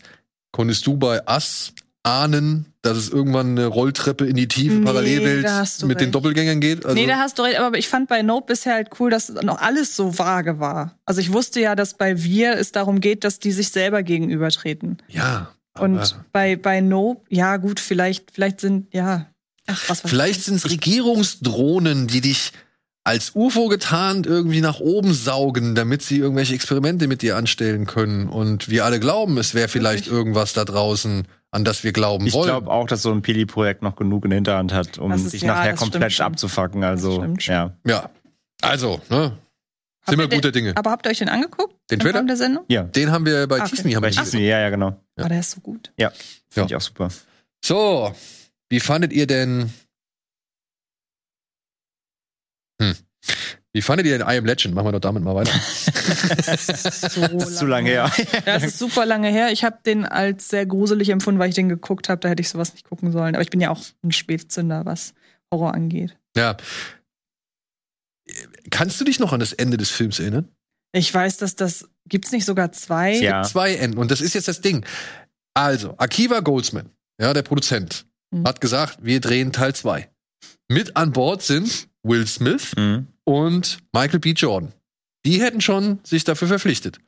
Jetzt ist aber die Sache, wenn du den Film nur im Kino gesehen hast Ach und so, dann ja, hast ich du weiß, nicht was- noch mal irgendwie danach weiß, auf DVD in den Genuss willst, ja. kamst, die alternative Version zu sehen, ist Will Smith für dich gestorben. Ja. Spoiler, es tut mir leid. Aber ne, in, der Kino, Spoiler-Part ja in der Kinofassung von, äh, von, von I Am Legend ist Will Smith Mhm. gestorben. Ja. Jetzt sagt er, ich bin beim Remake, äh, bei der Fortsetzung, bei Teil 2, bin ich wieder mit dabei. Also, so, hä? Wie soll das gehen? Ja, es geht anhand des alternativen Endes, was wohl eigentlich das eigentliche Ende ge Ja. äh, gewesen ist, das aber auf Drängen des Studios geändert wurde. Weil im alternativen Ende sieht man halt, wie diese Mutanten, die da bei Will Smith in den Keller stürmen, dass die einfach nur diese Frau, die Will Smith versucht zu heilen von dieser Mutation, dass die die einfach zurückhaben wollen. Und in der alternativen Version ist es dann halt auch so, dass die Frau nicht geheilt ist, sondern einfach mutiert wieder zurückgeht zu ihrem Volk und Will Smith einsieht, okay, die wollen ihre eigene Mhm. Mutantengesellschaft gründen, dann hau ich doch jetzt einfach mal hier ab, weil ich habe hier auch nicht mehr wirklich viel verloren. Und fährt dann nämlich mit, wer ist das? Ähm, Ja, ja, Jordana Bruce, ist es Jordana Bruce? ja, kann sein. Ja, auf jeden Fall fährt er dann halt mit der Frau und dem Kind, fährt er dann zu diesem, ja, Flüchtlingscamp oder zu Mhm. dieser letzten Zuflucht. Ja, genau. Also das heißt, er überlebt in der eigentlichen Fassung des Ja. Films, die aber halt nie ins Kino kam. Aber ist denn übermittelt, dass es jetzt die Fortsetzung zu dem Ende sein soll? Weil es könnte natürlich auch sein, wenn auch Michael B. Jordan schon verpflichtet wurde, dass er vielleicht jetzt die Hauptrolle spielt. Man sieht äh, Will Will Smith, Smith nur in Rückblenden. nur in ne? Rückblenden oder meinetwegen, wenn es ganz schlimm kommt, als Geist oder was weiß ich. Ja, ja. Könnte natürlich auch eine Option sein. Habe ich auch schon drüber nachgedacht, dass äh, Michael B. Jordan jetzt halt einfach deutlich später irgendwie den Posten der Hauptrolle Hauptfigur übernimmt und dann, ja. Ja, aber es ist nicht bestätigt, nein. Okay. Haben sie nicht zugesagt, äh, deswegen ist es ja so mutmaßlich. Also, wenn es, wenn Will Smith wirklich die Hauptrolle hat, und Mhm. zwar nicht in der Vergangenheit, sondern im Jetzt, dann müssen sie auf dem Alternative Ending aufbauen. Oder sie machen wirklich ihn nur, oder, oder man sieht ihn nur in den ersten fünf Minuten rückblendet Mhm. zu den ersten Teilen, dann ist er auch wieder raus, weiß man ja auch nicht. Aber ja, so wird es nur Das funktionieren. wäre aber witzig. Sie zeigen einfach die letzten fünf Minuten vom ersten Ende. Genau, und Und ist er sagen, und sagen, Will Smith ist dabei, aber in Wirklichkeit ist er nur vom ersten Ende dabei. Ja, oder er kriegt halt so die, die ersten zwei Minuten Ja, am Anfang genau. so, oder, und dann bam, raus. Drehen das Ende nochmal neu vom ersten. Ja, dann, ja. Du, aber ich sag mal so, ich mochte I Am Legend wirklich über sehr weite Strecken, Ich auch. bis die Handlung einsetzt. die war dann nicht mehr so spannend, Ja, aber die ganze beziehungsweise Atmo war geil, die Welt war die cool. Atmo, die Welt, wenn er mit dem Hund da so interagiert und irgendwie auf Jagd geht, das hätte ich mir, glaube ich, echt komplett über 90 Minuten angucken können. Und wenn dann der Abspann gekommen wäre, hätte ich gesagt, oh cool. Mhm. Ja, ist mal ein anderer Ansatz. Aber gut, dann kommt halt diese Geschichte mit, dem Fra mit der Frau und ihrem Kind und, und den Mutanten, die dann halt, wie auch getreu der Vorlage, ne, natürlich dann ihre Artgenossin da wieder rausholen wollen. Aber alles in allem fand ich den gut. Gibt einen sehr, sehr schönen Community-Gag, in der es, äh, hast du auch Community gesehen? Nein. Äh, aber du kennst sicherlich die Folge, in der Abed äh, diesen Bibelfilm da drehen will. Mhm. Und ähm, dann reden sie über das Thema Bibel und, und Shirley sagt so sinngemäß, ja, Bibel, größte Geschichte der Welt. Und Abed einfach nur, das haben sie auch über I Am Legend gesagt. Äh, sehr Ja, gut. gut. War, war. Nee, also ich meine, das ist auch wieder so ein Film. Kräht da jemand am zweiten Teil? Nein. Mhm. Ähm, Werde ich ihn mir angucken, wenn er kommt? Ja. Also, wie gesagt, wenn sie das nochmal so ein bisschen, ich meine, man hat mittlerweile solche Filme ja auch schon zuhauf gehabt. Ja, du kannst auch sagen, das ist ein bisschen fast wie der Last of Us-Film dann am Ende wahrscheinlich.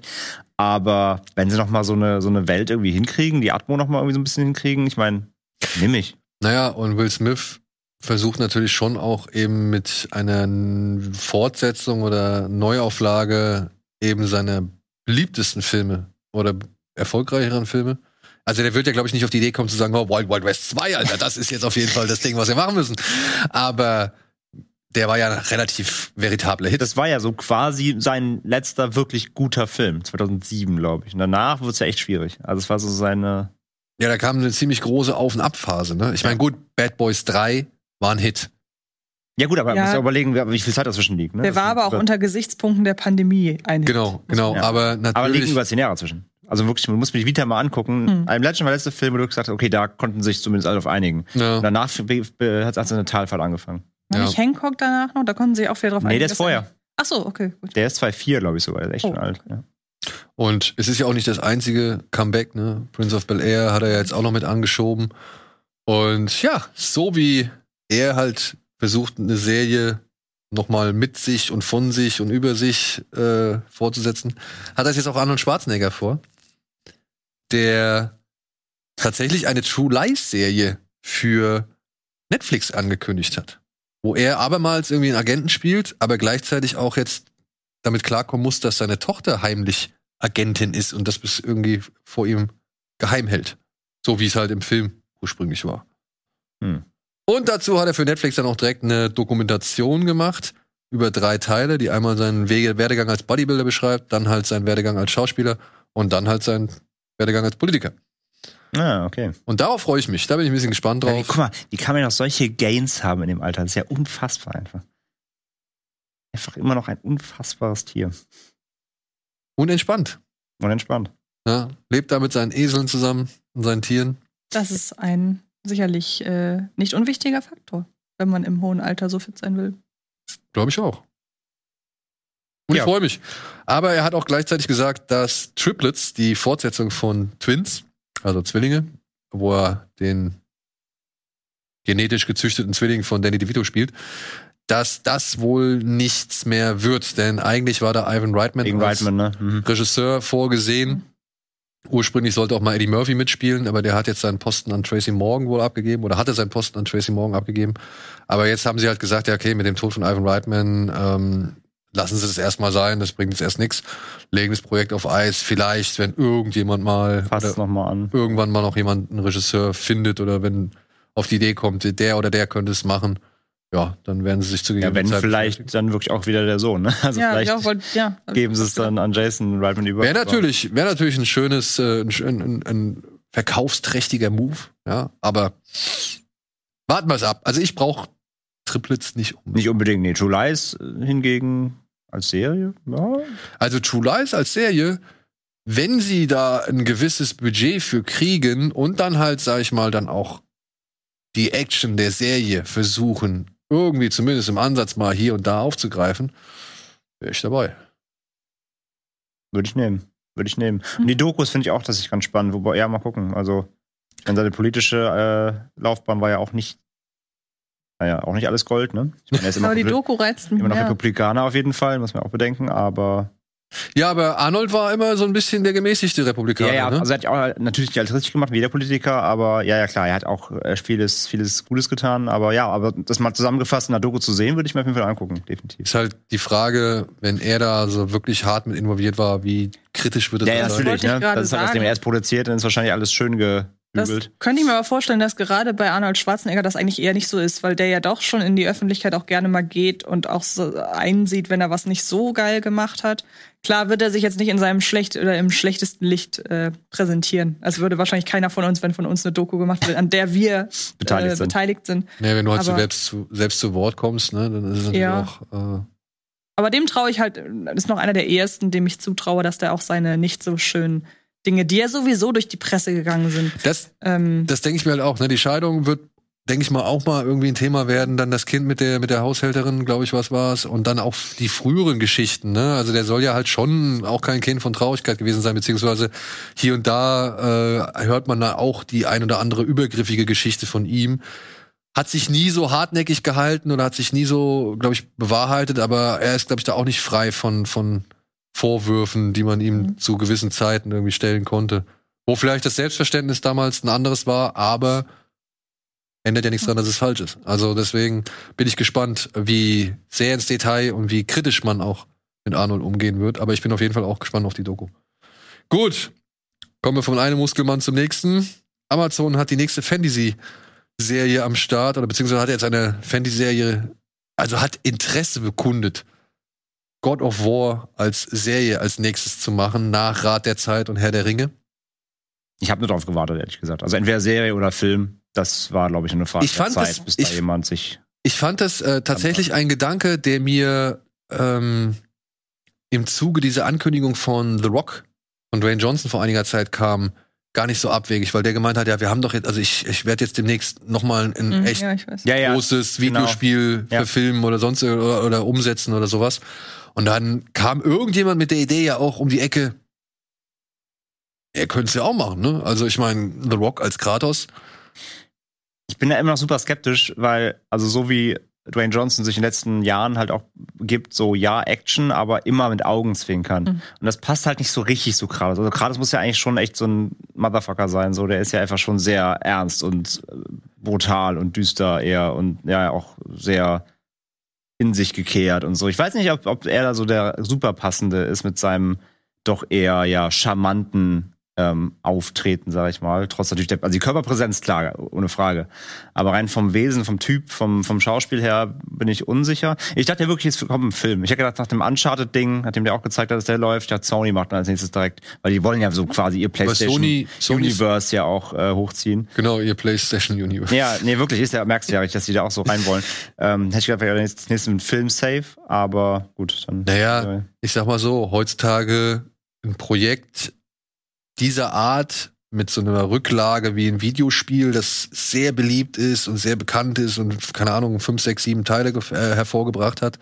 Und der nächste steht ja jetzt sogar schon in den Startlöchern. Mhm. Ähm, ich glaube, sowas wird heutzutage nicht mehr, egal von wem, produziert, ohne den Hintergedanken, was wirft das noch ab? Ja, ja, wo können wir, was können wir noch damit machen? was können wir ja, noch damit machen, so, ja, also äh, The Batman hat es jetzt auch schon wieder gezeigt, ne? Also dann kommt direkt eine Miniserie Ja, dazu. Ja. Äh, The Suicide Squad hat äh, Peacemaker als Miniserie hervorgebracht. Ich schätze mal, viele Projekte werden jetzt halt einfach dann auch in der ja, Voraussicht, da muss noch was mitkommen oder noch mitgemacht werden, äh, dann erst freigegeben und das zählt für mich dazu. Also es schließt ja niemand aus, dass das vielleicht noch mal einen Film ergeben könnte, der Mhm. dann auf der Leinwand vielleicht mehr Leute ins Kino lockt als so. Leute zu Prime. Ja. Ja, also, Ich hoffe nur, es wird gespannt. saubrutal. ja. Wenn ich keinen abgeschraubten Kopf aus der Ego-Perspektive sehe, also es gibt in Teil 3 eine Szene, da siehst du halt, wie er einem Typ den Kopf im wahrsten Sinne des Wortes abschraubt. Ja. Und du siehst halt aber aus der Perspektive des abgeschraubenen Kopfes. Ah, okay. Ja, also äh, er reißt ihm halt wirklich den Kopf Der dritte, ab. der dritte sticht ja in der Reihe auch raus. ne? Der dritte ist ja wirklich wahnsinnig brutal. Der Ja, vierte, der vierte aber ne, also der, der, der, der PS4-Teil, also der, der, der letzte, der war ja dann der gemäßigter, der hatte dann doch mehr Wert auf die Welt und, ne, und Genau. so. Also der war auch in der gewisser Weise hart. Aber der dritte war ja wirklich ein Splatter-Ding, so. Das war ja wirklich deftig. Aber, und das darf meiner Ansicht nach, also ich bin froh, wenn sie wirklich diese, diese Härte mitgehen. Ja. Das fände ich geil. Aber was halt nicht vergessen werden darf, das Spiel war damals, PS2 war das erste, ne? Oder war es PS3? Ich glaube PS2. PS2? Ja. Das Spiel war damals Nee. so, das war so, das hat sich so umgehauen, weil du hast halt, das wurde immer größer und immer größer und das hatte so ganz irgendwie unbekannte Perspektiven auf, auf Spielszenerien und so. Du bist dann plötzlich an so einem Seil entlang ge- gehangelt und dann merkst du, dass da so eine riesengroße Hydra im Hintergrund ist, die dann halt irgendwie eine Stadt belagert und dann auch auf dich irgendwie an, also einschnappt und so. Also, das wurde, du bist ein Typ, der halt irgendwie in einem Raum anfängt und dann geht das immer größer und immer, ja, also es ist schon wirklich. Allein der Anfang vom dritten, dass du quasi in diesem Krieg anfängst, wie die Titanen den Olymp Ja. äh, besteigen und du merkst erst nach einer kurzen Zeit, ach, ich kämpfe auf einem Titan. Ich stehe schon Ja, du- drauf. du stehst nicht auf dem Berg, sondern du stehst auf dem Titan. Genau, also du, du stehst auf dem Titan, kämpfst auf dem Titan gegen Gegner, während der Titan einen riesen Hügel in, in den Olymp klettert. Also diese, dieser Scale, den God of War mal aufgemacht hat, der ist halt Wahnsinn. ja, das Da ist können sie und, schon echt was machen. und ich hoffe, dass, dass das schaffen sie zu retten, beziehungsweise ich hoffe, sie Über- legen darauf, übertragen. ja, ich hoffe, sie legen darauf Wert, weil das hat für mich tatsächlich God of War neben der Gewalt deutlich mehr ausgemacht. Dann Das- diese riesen Endgegner dann immer halt. Ja, genau. Irgendwelche riesen Viecher und ja. Ja, Aber diese Szene mit dem abgeschraubten Kopf aus der Ego-Perspektive erinnert mich an einen Kurzfilm. Es könnte auch eine Episode, wahrscheinlich ABCs of Death oder der zweite oder irgendwie sowas in der Art sein, in der man aus der Ego- Ego-Perspektive eines, ich meine, Vampirs sieht, wie der ähm, verfolgt und ich glaube am Ende auch verbrannt wird. Ich bin aber nicht ganz Ja? sicher. Ja, ja, ich muss mal gucken, was das war. Muss irgendwie so ABCs of Death oder so gewesen sein. Okay. Gucken wir doch mal. Gucken wir noch mal. So, aber habe ich Bock drauf. Und dann wären wir bei der nächsten Serie. Also, ja. Äh, Stars Play. Der, der, wie soll man sagen, Zukaufsender bei Amazon. Den muss man sich ja Ja, das ist so ein zusätzlich Channel. dazu. Ja, ja, genau. so, so, ein Amazon, äh, ähm, ja, On-Demand-Channel von dem US-Sender Stars, Kabelsender Stars. Der kündigt oder hat jetzt eine erste deutsche Serie angekündigt, beziehungsweise eine erste deutsche Produktion. Die wollen mit Jürgen Vogel und Lea Drinda, die kennt man vielleicht von Wir Kinder vom Bahnhof Zoo, ähm, wollen sie eine deutsche Graphic Novel verfilmen namens Nacht im Paradies oder Night in Paradise, bei der es um ein, ja, um Zombies auf dem Oktoberfest geht. Damit sind nicht die Bierleichen gemeint, sondern halt tatsächlich äh, bricht da halt eine Zombie-Apokalypse während des Oktoberfests aus. Und das Ganze wird Da wohl aus kriegt der aber Sicht keiner mit, weil Zombie oder besoffen, man weiß es nicht. Ähm, das Ganze aus der Sicht geschildert von Jürgen Vogel, der Taxifahrer ist. Und so ein bisschen auch dann Stress und Probleme hat mit seiner Tochter, die wahrscheinlich dann ebenfalls in diesen Schlamassel gerät. Frank Schmolke, so heißt der Autor und, und Schöpfer dieser Graphic Novel, war früher selbst Taxifahrer wohl in München und zehrt wohl aus eigenen Erfahrungen oder beziehungsweise berichtete aus eigenen Erfahrungen. Und ja, das Ganze wird jetzt von Starsplay für oder in Deutschland produziert. Und ich Die Thematik interessiert mich ich ein jetzt bisschen nur, Bock drauf. nur bedingt, aber die müssen da ja irgendwas drin gesehen haben, wenn sie es international produzieren. Und jedes Projekt, wo Jürgen Vogel dabei ist, hat bei mir schon mal direkt ein bisschen mehr Aufmerksamkeit. Ist mit einer meiner deutschen Lieblingsschauspieler. Ja, mitbeteiligt sind wohl hier die ganzen Jungs und äh, Herrschaften, die und Damen, die bei Das Boot bei der Ja, ja, genau. Serie Mhm. Ah, mit okay. äh, gewirkt haben. Unter anderem das Produktionsstudio und dann aber auch die Autoren und so. Und du? Ich bin mal gespannt, wie, wie man, also wie viel kannst du erzählen auf dem Oktoberfest? So, wie viele Folgen gibt das her? Wie viel, also wenn, Eine Folge pro, äh, pro Oktoberfesttag oder, oder so. ja, genau. Sie gehen von Zelt zu Zelt. Ja. Vom Käfers zum Spaten und was weiß ich. und da liegt die Gesellschaftskritik ja schon direkt auf der Hand, weil in dem Käferzelt ja ganz andere Leute sitzen als in so einem klassischen Bierzelt. Da bin ich dann aber auch gespannt drauf, ob sie dann vielleicht so, ja, entweder die Leute selbst dazu holen, so was weiß ich, so eine Julia Siegel oder so ein Stefan Effenberg oder was ich. Oh oh Gott, die, oh Gott. Type, die typischen Gesichter, die man da immer Genau, rumhängt. Aber das die- verstehen doch internationale Leute dann gar nicht. Wenn das international ein produziert wird. Das sind dann ja so, das sind dann ja so, aber die kennen ja das Image solcher Leute in den deutschen Medien gar nicht. Hast du zufällig Inventing Anna gesehen? Nee. Da geht's nämlich auch mal irgendwann um, um Deutschland. Also in der letzten, also ziemlich gegen Ende, da versuchen sie auch mal ein, wieder mal ein Bild von Deutschland zu zeichnen. das geht auch nicht sehr über Lederhosen und Weißwurst hinaus. so, ne? Also, ähm, die Gefahr ist natürlich da, dass es wieder keine beste, also keine gute Werbung für Deutschland ist.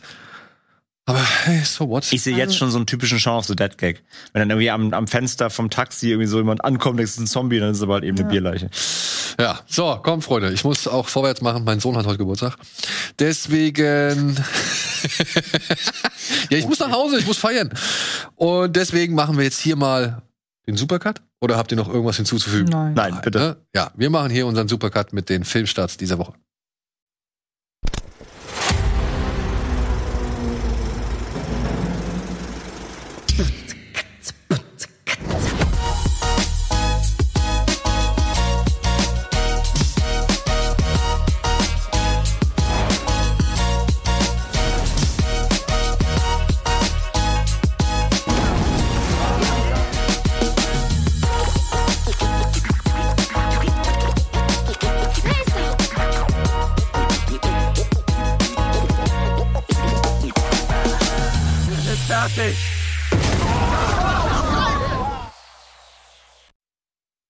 So, da sind wir wieder.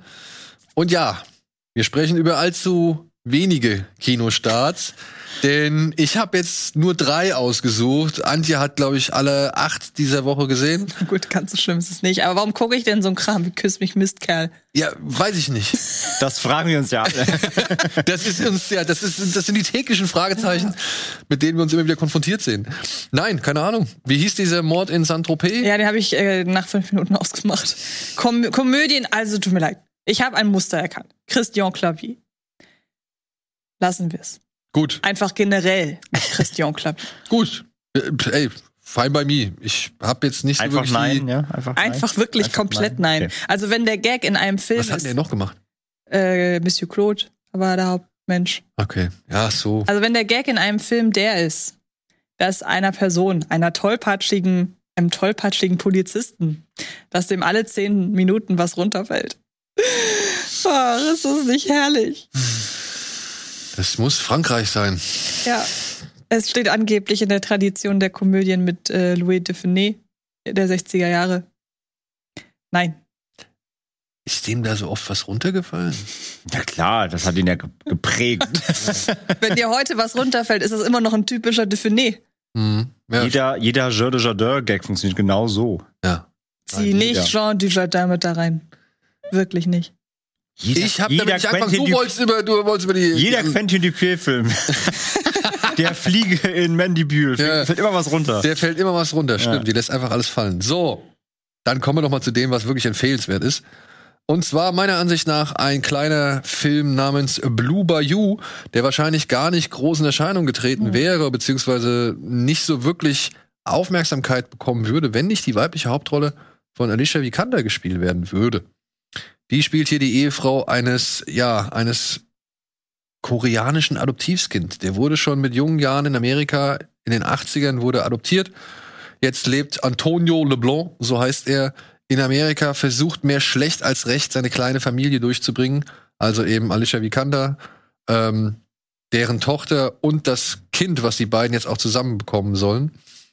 Und das, ja, stellt ihn halt vor sehr viele Hürden. Jetzt wird aber noch erschwerend hinzukommen, dass, und das ist wohl ein gängiges Prozedere in Amerika oder in den Vereinigten Staaten, er soll ausgewiesen werden. Er ist kein offiziell kein äh, amerikanischer Staatsbürger, obwohl er schon in den 80er Jahren adoptiert wurde, aber erst wenn man nach den irgendwann 2000. nach Nach 2000 2000. äh, adoptiert wurde, erhält man auch automatisch die amerikanische Staatsbürgerschaft. Und das ist schon Problem genug, aber dann kommt hinzu, dass halt, wie heißt die Frau? Ich weiß, ich weiß den Namen nicht mehr. Also die, dass Alicia Vikander halt eben halt auch noch äh, große Probleme mit dem Vater ihrer Tochter hat, der ein Polizist ist und einen sehr fiesen Kollegen irgendwie als Partner hat. und dass die beiden halt ja vor diverse Probleme stellt und das Geld ist nur der Anfang, ja, um halt den Anwalt zu bezahlen, mit dem man gerichtlich gegen diese Abschiebung vorgehen will. Ist ein Film von einem ehemaligen Schauspieler, Justin Sean, der hat schon mehrere Filme gemacht. Den kennt man vielleicht aus 21 and Over. Und ist ein sehr ernster Film, ist ein sehr emotionalisierender Film, würde ich jetzt auch schon hinzufügen. Aber letztendlich muss ich sagen, ging der mir schon ans Herz und äh, ist mir aufgrund auch seiner Inszenierung doch etwas stärker aufgefallen oder, oder hat mich doch etwas stärker in seinen Bann gezogen, weil Justin John schon gerne mal sehr ungewöhnliche Perspektiven und sehr dichte Perspektiven wählt, aber auch, weiß ich nicht, wirklich schon mal ganz verschwommene, verwaschene Bilder irgendwie präsentiert. Und das alles gedreht auf 16 mm halt, ne? Der hat einen schönen ja, der hat einen sehr Look. Ja, und, und auch sehr, einen sehr organischen Look. So. Ja. Also, ja, kann man manchmal auch ein bisschen prätentiös sein oder ein bisschen eben zu verwaschen. Aber alles in allem, muss ich sagen, hat mir die Inszenierung und aber auch die Geschichte hat mir ganz gut gefallen. Ich fand's halt nur hier und da echt ein bisschen zu niederschlagend oder wie soll man sagen? Also es, ist, es zeigt sehr wenig Fröhlichkeit in diesem Le im Leben dieser vier Menschen so. Na gut, aber er bildet ja auch eine Phase ab, in der man sich die schönen Momente wirklich äh, suchen muss. Suchen ja. muss. Und ich habe jetzt, äh, der Film kommt ja tatsächlich relativ schlecht weg tatsächlich, weil er als sehr Ihr habt ihn beide gesehen, ja. ne? Ja. Weil er als sehr kalkuliert beschrieben wird, als sehr manipulativ, wo ich aber erstmal sagen muss, das Thema an sich, wenn man sich das Thema an sich auswählt, dann ist einfach so eine gewisse Grundtristesse vorhanden. Also den Film will ich sehen, der genau dieses Thema in locker, leicht, viel gut irgendwie abhandelt. Ähm, ich finde, dass das Thema schon gewisse emotionale, eine gewisse emotionale Richtung automatisch vorgibt. Ähm, und ich finde auch, dass er durch die Ecken und Kanten, die er den Figuren teilweise zuspricht. Also mich hat der Film an eine Mischung aus visuell Moonlight und äh, erzählerisch tonal ähm, The Place Beyond the Pines erinnert. Ähm, dadurch ist er eben nicht so schwarz-weiß, sondern wir haben eben eine Hauptfigur, mit der wir mitfiebern sollen, bei der wir aber die Hälfte des Films im positiven Sinne, finde ich, der, der Qualität des Films zuträglich, sagen, warum, wie, wieso bist du so blöd?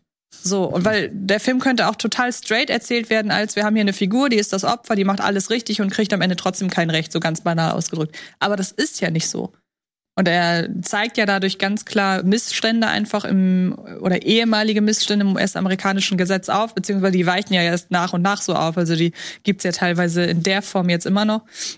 Und ich muss echt sagen, ich fand den wahnsinnig mitreißend auf eine sehr tragische Art und Weise. Ich finde auch das Spiel, also auch da habe ich in vielen gerade US-amerikanischen Reviews gelesen, der, der Hauptdarsteller spielt ja gar nicht, wo ich sage, er spielt nicht viel. Also er spielt, hat nicht viele Emotionen, die er ausschöpfen muss, aber das, was er spielt, funktioniert halt wirklich über sehr, sehr kleine Gesten und teilweise gibt es einen Moment irgendwie mit seiner äh, Stieftochter, wo es nur irgendwie, da muss er nur eine Augenbraue hochziehen und so ein ganz leichtes, an, leichten Ansatz von einem, von einem Lächeln haben und hat halt eine extreme Wucht. Aber wer eher auf Leistungen steht, in denen Darsteller halt Jordan Belfort-mäßig richtig einen raushauen müssen.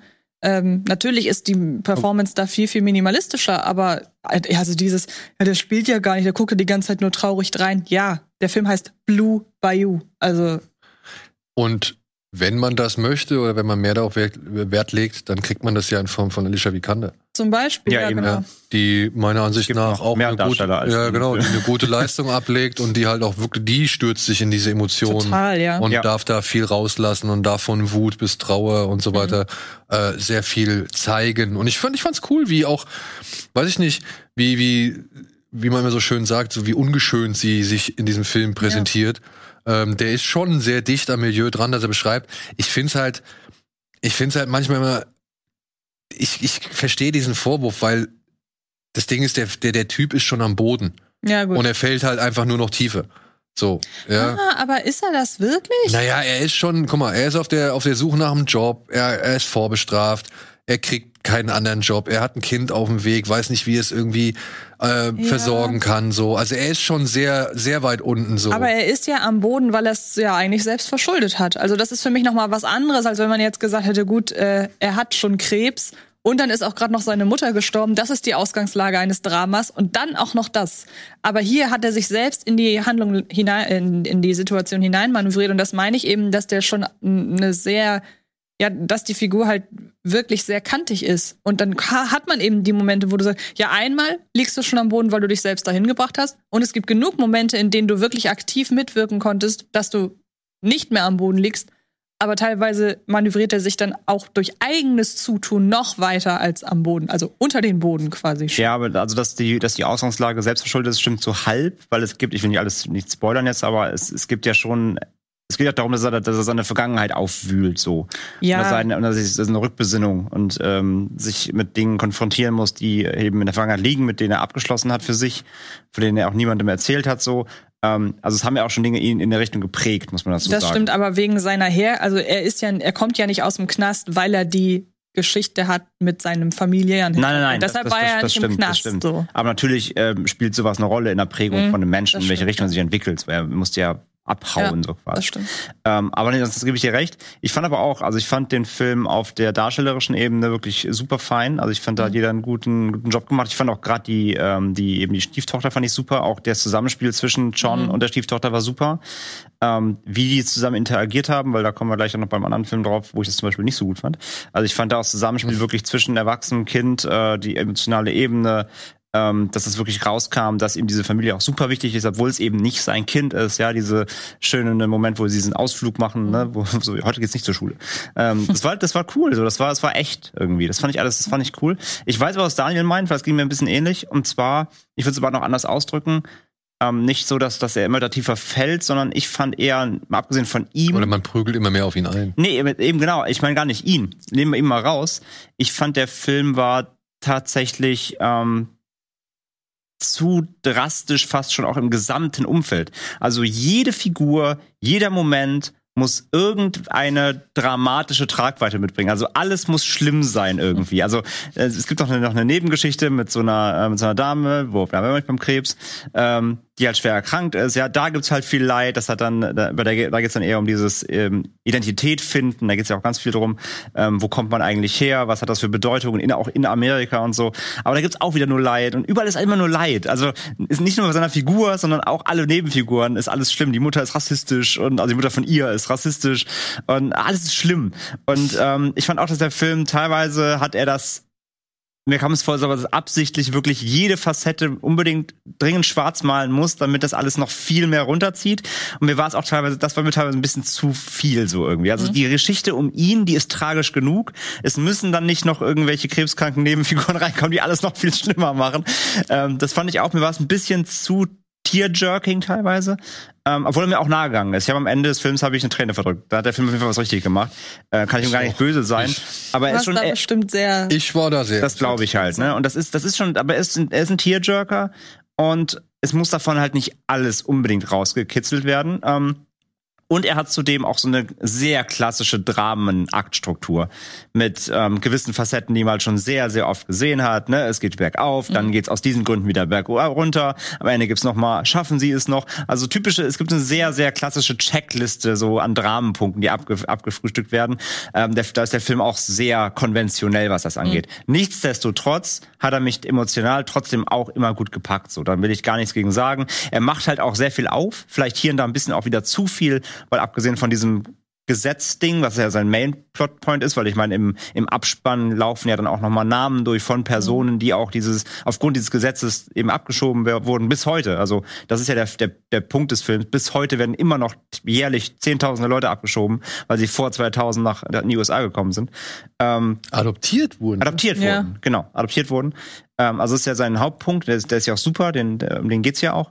Ähm, aber na klar, dann gibt's halt wieder noch Alltagsrassismus und halt Armut und das, er macht halt schon sehr viele ähm, Facetten da auch auf, plus halt auch dieses ganze Identitätsding, Herkunft mit dem mit dem ähm, dem Vater der Krebskranken, ne, dieses wie kann man sich irgendwann damit abfinden, so wie die Situationen äh, sind, wenn man eben aus dem aus einem anderen Land kommt und so.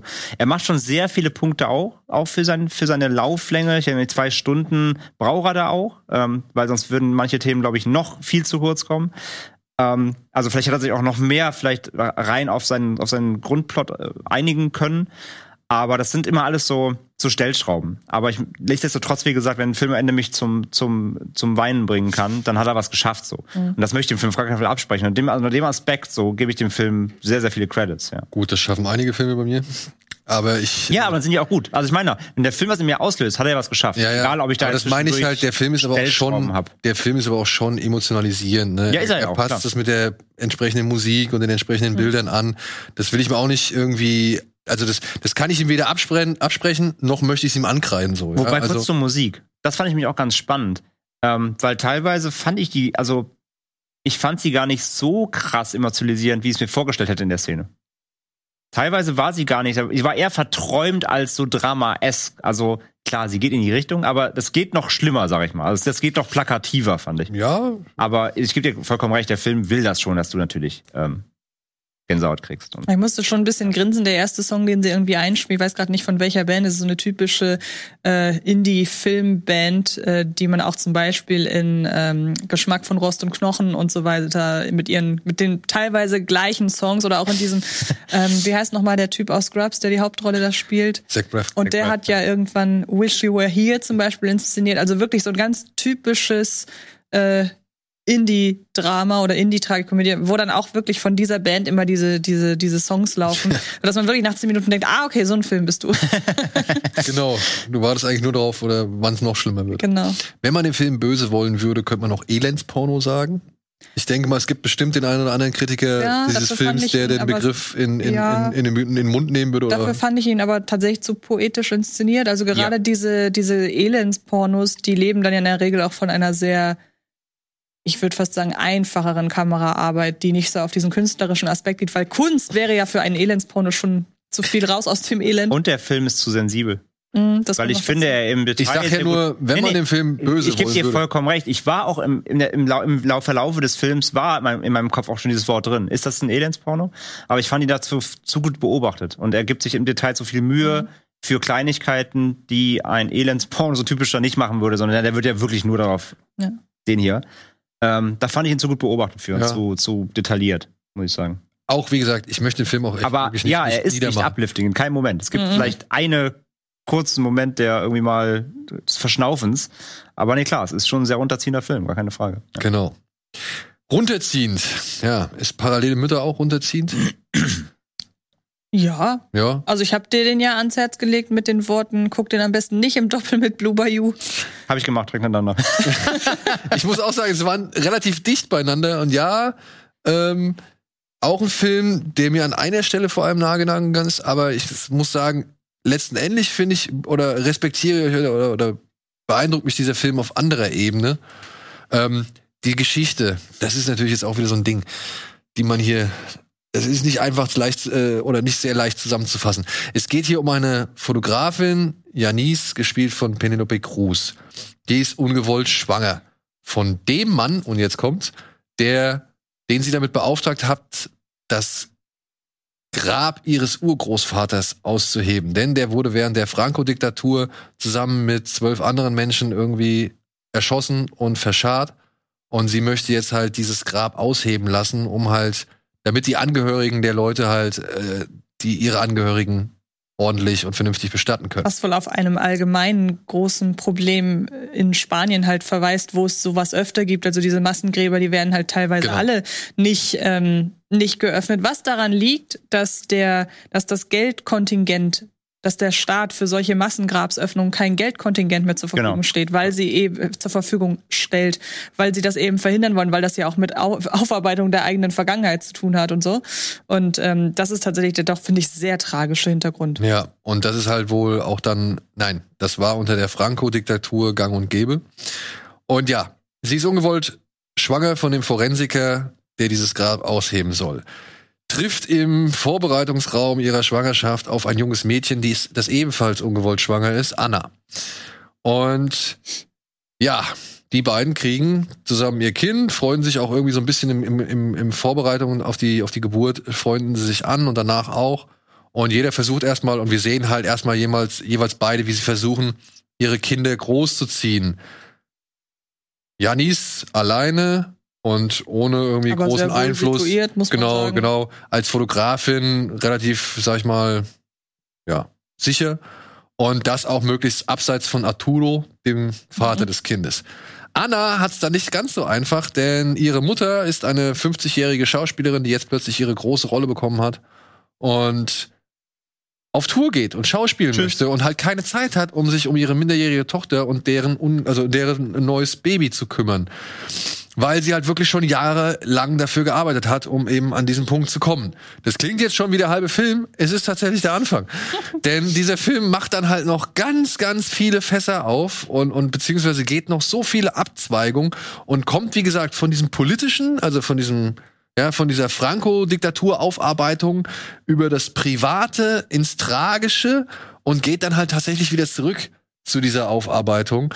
Und man soll es kaum kaum. Und nebenbei wird noch ein bisschen was zum Thema Kunst und, und Schauspiel und Künstler sein irgendwie verhandelt. Feminismus. Äh, und, es geht äh, um, ja, eben echt viel drin. um Mütter, wie Mütter heutzutage, sag ich mal, ähm, Kinder großziehen und dass eigentlich auch nur Mütter die wahren Kindergroßzieher sind. Ja gut, das ist aber jetzt nicht das erste Mal, dass Almodovar genau das verhandelt. Nein, also das- das, ist das- wirklich so durch Nein, und aber durch auch ein das, Almodovar-Film. aber auch das, das Thema Kunst, wie weit ja. du gehst oder wie, wie sehr du dich aufopferst zum Thema Kunst und wann du welche Chance ergreifst und so weiter. Das sind auch Themen, die er schon mit Pride and Glory verhandelt hat. Er hat auch in Pride and Glory schon seiner alleinzie- alleinerziehenden Mutter ein Denkmal gesetzt. Ähm, nee, Pain and Glory hieß er, glaube ich, ne? Pain and Pain and Pain and Glory, Glory, ja, ja. Entschuldigung. Also, da sind schon die typischen Themen von Almodovar drin. Und ja, das Ganze fängt halt an, sag ich mal, richtig auseinander zu platzen in all seinen Facetten, als der Vater von Penelope Cruzes Kind feststellt, ey, das sieht gar nicht aus wie ich. Mhm. Woraufhin sie halt einen Test, sag ich mal, machen lässt, um rauszufinden, ob sie wirklich die biologische Mutter ist. Bis hierhin Genau, ein Supercut aus diesem Corona-Test, ist aber ein. Genau, sie möchte herausfinden, ob das Kind, was sie da hat, ob das wirklich ihre, ihr Kind ist. Und bis hierhin erzählen wir und das soll erstmal genügen, denn es passiert noch eine ganze, ganze Menge. Ja. Ja. Und das kann vielleicht dem einen oder anderen überfordern, beziehungsweise fühlt man sich da nicht so ganz, weiß ich nicht. Ja, ich kann ja gleich ableiten, weil ich habe direkt hintereinander geguckt. Wo ich gerade sage, ich fand Blue Bayou hat vielleicht sich vielleicht manchmal nicht richtig fokussiert oder wollte vielleicht zu viel, weil er dann halt gewisse Themen, die alle eine Gewichtung haben und wichtig sind, mh, nicht komplett auserzählen konnte einfach. Ähm, fand ich hier ist das super gelungen. Also ich fand, der war so voll, aber trotzdem hat sich nichts davon für mich überfordert angefühlt, weil irgendwie alles für sich irgendwie Raum kriegt. Ich fand die Struktur, so konfus sie jetzt auch klingt beim Erzählen, im Film hat die super funktioniert. Ich- Ich, war erstaunt, wie gut die funktioniert hat. Ich war halt erstaunt, wie viele Themen Almodovar da in diesem Film unterbringt. Ja. Und teilweise ja die Sache mit, das ist ja eine zählerische Klammer, diese Sache mit dem Massengrab. Ja. Wie man auch dann erst rafft, das hatte ja tatsächlich, war ja gar nicht einfach nur banale Hintergrundgeschichte Nee, zu der Figur, sondern es hat ja tatsächlich eine Ja. Bewandtnis. Also Ja. ist natürlich, muss man sagen, extrem symbolisch. Ne? Ja, ja. Also Ja. ich muss ganz klar sagen, ich verstehe total, warum es da ist. Es ist auch von der, von dem Gedanken, wie es geschrieben ist und von der Symbolik, die hier sein soll. Das ist wirklich sehr, sehr gut gemacht. Ich muss aber sagen, diesen ganzen Subplot fand ich unfassbar langweilig. Ja, er ist, er ist wirklich tragisch und alles. Absolut. Ich spreche ihm überhaupt nicht seine Daseinsberechtigung ab. Wie gesagt, das passt ja auch in den Film. Der Film macht das also gut, aber trotzdem, da habe ich gedacht, ja, okay. Also es hat am Ende noch mal so ein bisschen mehr bei mir was hinterlassen, als ich gemerkt habe, gut, es hat ja wirklich einen Fokus, aber das fand ich dann doch war eher so also alles, was mit den Müttern und mit der ganzen innerfamiliären Geschichte dazu tun hat, fand ich tatsächlich deutlich spannender. Aber auch was du halt schon sagst, so Sachen wie die Struktur. Ich weiß, ich habe den Film im Stream zu Hause geguckt und es gab eine Szene, da habe ich zurückgespult, weil ich dachte, da ist ein Fehler. Nämlich sie geht einmal, es klingelt an der Tür und sie geht so den Gang lang, hat ein knallrotes weiß- Vorteil ja, an ja, ja. und dann macht sie die Tür auf, Umschnitt und plötzlich hat sie was ganz anderes an. Ihre Frisur sieht auch ganz anders aus. Und dann hat man, ohne dass da irgendwie halt suggeriert wird, das ist jetzt ein Rückblick, haben wir plötzlich einen Rückblick. Und das ist halt wirklich, da macht Almodovar so für ihn typisch überhaupt keinen großen Aufriss, raus, dass ja. die Struktur halt auch sehr, sehr smart ist. Also es gibt ja auch Filmemacher und Filmemacherinnen, die ruhen sich sehr auf einer vermeintlich sehr klugen äh, Struktur und Erzählweise aus. Und er ja überhaupt nicht. Also der macht das total selbstverständlich. Und das mag ich an dem Film, dass der so in seiner künstlerisch, künstlich, künstl, in seiner Künstlichkeit eigentlich so normal ist. Ja. Ja, beziehungsweise, das ist ja wohl auch immer ein großes Thema bei ihm, was er ja schon früher, sag ich mal, in seinen früheren Filmen sehr gerne präsentiert hat, dass da ja halt diese schrillen Leute und, und irgendwelche alternativen, sag ich mal, Lebensweisen, wie jetzt zum Beispiel auch hier die Idee von Penelope Cruz, die wäre ja durchaus machbar gewesen, was sie sich da vorstellt, ne? dass man sagt, okay, wir gehen jetzt den Weg gemeinsam und dann hat jeder was davon. Ähm, dass das ja für ihn, also dass das nur so normal wirkt, weil es seiner Meinung nach normal sein Mhm. sollte, aber halt dann immer wieder ganz krass der Realität widerspricht, Mhm. für die solche, keine Ahnung, Lebensentwürfe und Beziehungen, die Almodovar in seinen Filmen darstellt und auch hier darstellt, Ja. eben ah, abnorm sind oder oh, das kann man doch nicht machen oder skandalös oder sonst irgendwas. Und er, und das ist das Ding, der ganze Film kommt irgendwie so selbstverständlich daher. Was passiert, Ja. passiert. Aber es ist natürlich schon irgendwie kompliziert. Ja, und es ist vor allen Dingen Aber- idealisiert so ein bisschen, Ja. wenn man halt bedenkt, ähm, seine Mütter kommen, oder die Mütter, die er porträtiert, die kommen halt in seinem Film immer so unfassbar gut weg, weil die auch immer es sehr einfach haben mit den Kindern zum Beispiel. Also das sind ja so unfassbar brave Kinder, die nie heulen, die, die überhaupt kein Chaos in den Wohnungen hinterlassen und so weiter. Aber die auch sehr klein sind natürlich. Genau, jetzt könnte man aber zum Beispiel argumentieren, ja, aber es gibt doch diese Figur der Mutter von Anna. Und äh, die ist ja nun wirklich überhaupt kein Paradebeispiel für eine Mutter. Ja, aber die ist aber auch eindeutig der Schurke oder wird Schurk, Schurk Gut, aber sie bezeichnet sich letzt, selbst letztendlich auch als äh, die schlechteste Mutter. Ja, ja, eben. Also selbst da, wenn Almodovar sich traut, mal zu zeigen, dass nicht jede Mutter so ideal ist, wie er die Mutterfigur an sich betrachtet, dann sieht sie auch gleich ein, dass sie eine schlechte Mutter ist. Aber sie Also- macht es ja im Namen der Kunst. Das ist Da dann schon wieder gerechtfertigt. recht, ja. also ich will auch nicht sagen, dass es sein Bester ist, aber er ist irgendwie, was mir gefällt, ist tatsächlich dieses klare, Mhm. dieses, dieses wirklich überlegte, äh, wie ich was wann erzähle und dass tatsächlich alle fünf Minuten eigentlich was Neues passiert, wo du dachtest, das geht eigentlich in die Richtung oder das könnte jetzt darum gehen. Nein, dieser Film schafft es dann irgendwie doch entgegen aller Erwartungen, sag ich mal, bis zu so einem, bis zu seinem Ende zu kommen. Und ja, man kann jetzt am Ende ich sag mal so, das, was er am Ende uns zeigt, natürlich hinterlässt es irgendwie so ein, so ein Gedankenklotz, den man aus dem Kino mit nach Hause nimmt, so, ja. Vor allem denke ich mal, gerade wenn man in Spanien lebt Ja. und, und, und da aufgewachsen ist. Für uns ist es wahrscheinlich nicht ganz so schlimm, aber wir können natürlich hier in Deutschland auch gewisse Sachen davon ableiten. Und ja, es, es, es raubt so ein bisschen dem, dem, der Huldigung an das Muttersein und, und an den, an, und, und weiß ich nicht, an das Aufzeigen der Schwierigkeiten des heutigen Mutterseins, raubt es irgendwie so ein bisschen meiner Ansicht nach die Aufmerksamkeit oder irgendwie die, die Wirkung. So, wenn du halt am Ende diesen Klotz hast oder diese, diese Klammer hast, sagen wir es mal so, die dann dir halt wirklich zu denken gibt, aber eigentlich sollte dir alles, was davor passiert ist, auch zu denken geben. Es verblasst nur so ein bisschen so. Ja, ist halt wie so eine Matroschka, der Film, wo du immer wieder einen raus. Ja, ja, Am Ende ja. hast du so fünf Stück da stehen, bist du, okay, wer- doch, das war jetzt die, die Erinnerungskultur irgendwie und das war die, das Muttersein und doch, da gab's auch noch das. Äh, auch gerade im Vergleich zu Blue Bayou fällt mir auch noch ein, ähm, weil wir gerade schon gesprochen haben, so die sind halt gut situiert, ne? Also die die, die Mütter sind halt also so Mittel- bis Oberschicht so auch. Äh, wenn du da aus Blue Bayou kommst, ja, wenn du überlegst, wie, wie die da leben, ne, in so einem kleinen Kabuffhäuschen, irgendwie alles fällt schon auseinander, alles eng und klein. Und hier, hier für die Wohnung von von Penelope Cruz brauchst du eine Map. Also die, ich habe teilweise nicht verstanden, wie diese Wohnung funktioniert. Die ist wie so ein Hufeisen aufgebaut und dann geht die da rum und hier ist noch inzwischen ist noch eine, eine Terrasse und da so ein Raum. Ich so, Alter, also, Und also alles picobello sauber, Weil, ne? weil wir Ja. darüber gesprochen haben, klar, der ist auch, der hat auch dramaeske Momente und schwere Momente und ähm, auch rührende Momente.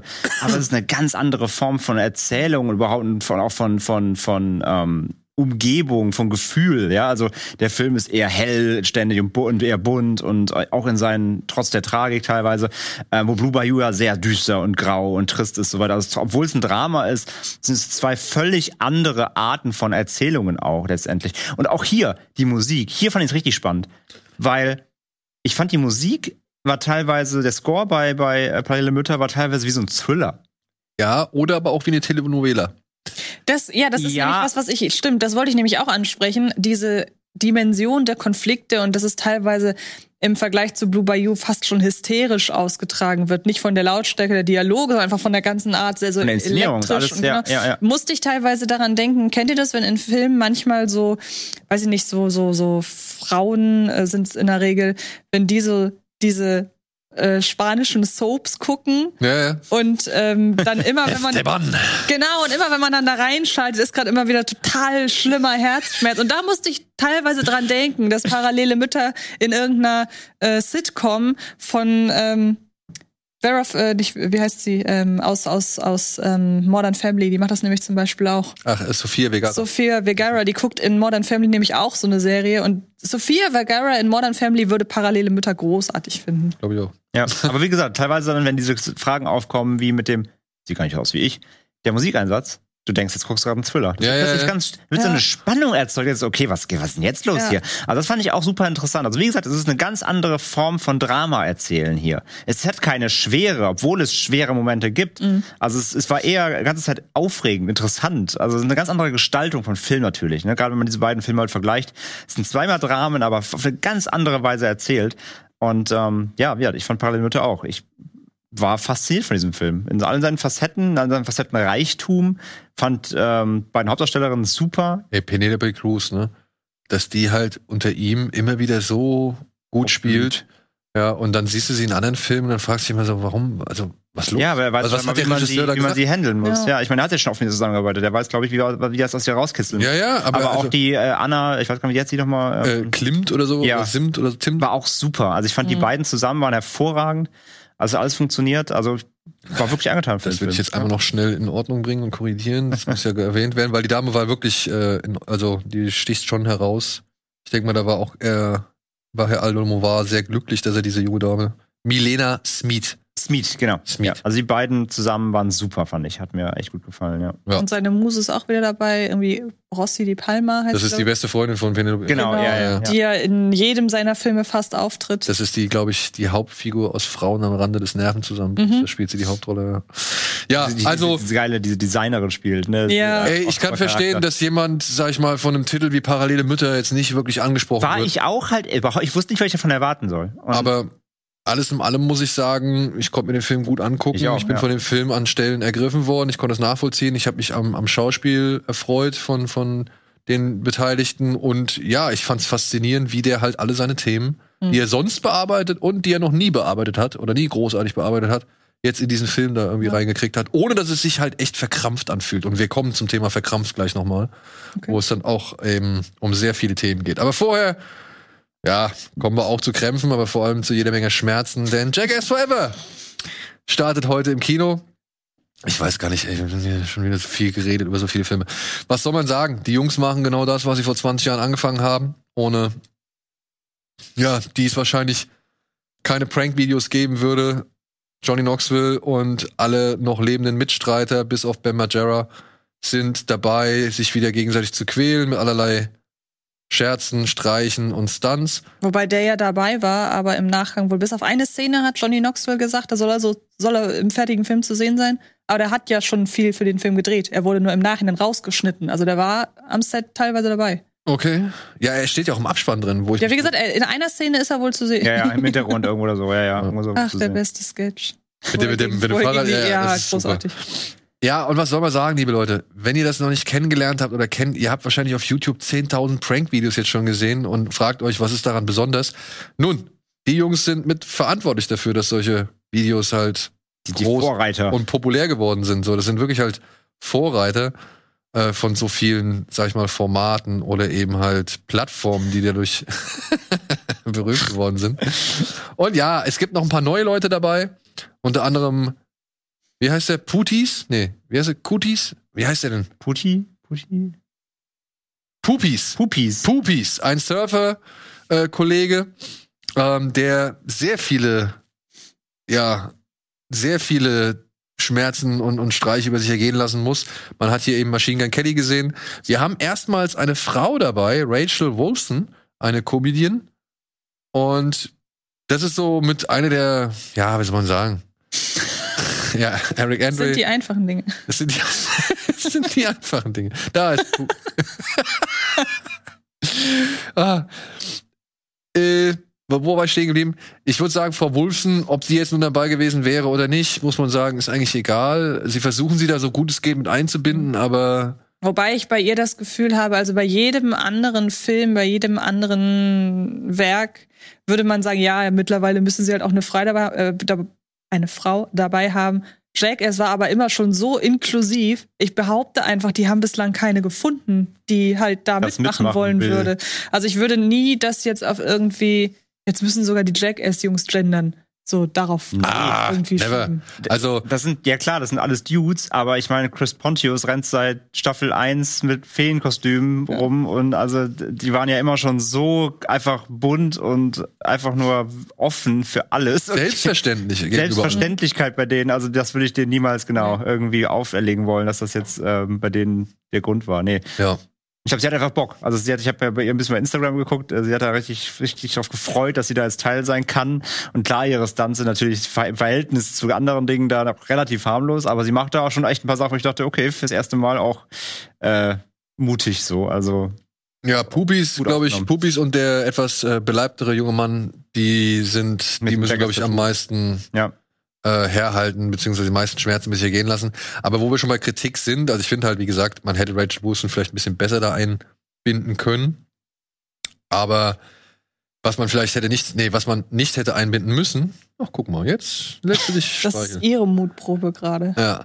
Ähm, worauf man hätte echt deutlich verzichten können, sind meiner Ansicht nach vor allem zwei Tiergeschichten, Hm. äh, die auch schon eben durch die Presse gegangen sind. Das ist halt die Szene mit dem Bär. Hm. Die fand ich nicht gut. Die hinterlässt so ein bisschen, ja, weiß ich nicht, wie soll man sagen, so, wie so ein dreckiger Fleck auf einer ohnehin schon dreckigen Weste, aber das war irgendwie unnötig und halt auch die Szene mit dem Geier. Da habe ich leider nicht so viel Freude empfunden, wie ich bei sehr vielen anderen Szenen empfunden habe. Nee, es ist so, ich meine, die, die Verteidiger dieser Szenen sagen, ja, es gab ja früher auch schon Wild Boys, ne, mit Pontius und so auf MTV. Ähm, ja, macht's ja nicht besser. Also Nee, Ähm, die, die, ja, die, die wissen sicherlich, wie sie mit Tieren vielleicht umgehen müssen. Da sind auch immer Tier, Tiertrainer und so dabei. Da ist ja, wird immer aufgepasst, das, das, das stimmt. Aber ich sag auch halt, ey, die, die können sich ja wehtun, wie sie wollen, bis zum Himmel. Aber lass doch die Tiere raus. Also die Ja. Tiere erfahren ja keinen Schmerz, also die, die tun keinen Tieren weh. Aber für die Tiere ist es ja einfach auch Stress. Ne? Ja. Also wird ja auch mit Insekten und äh, irgendwie Skorpionen und so hantiert.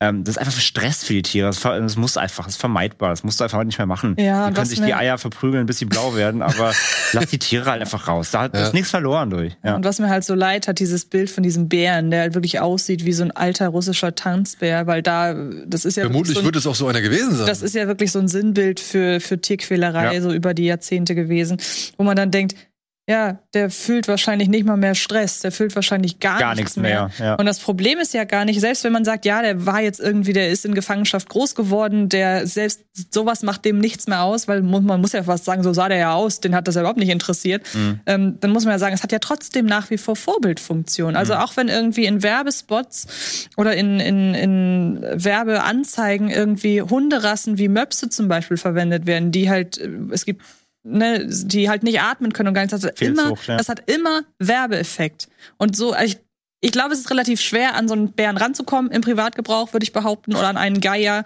Aber trotzdem, Obwohl nach Tiger King habe ich auch gedacht, Leute, Völlig was richtig. geht ab, Alter? Ihr könnt euch doch nicht privat so mit Das stimmt. Tigern halten. Wo, wo kommen wir denn hin? ja, das stimmt. Aber trotzdem, es hat, ob man den jetzt einkalkuliert, wahrscheinlich ist er nicht einkalkuliert. aber Man hat, das, sowas hat immer einen Werbeeffekt. Und das Problem ist, dass diese Szenen halt auch nicht irgendwie am Ende kommen, sondern so zwischendrin.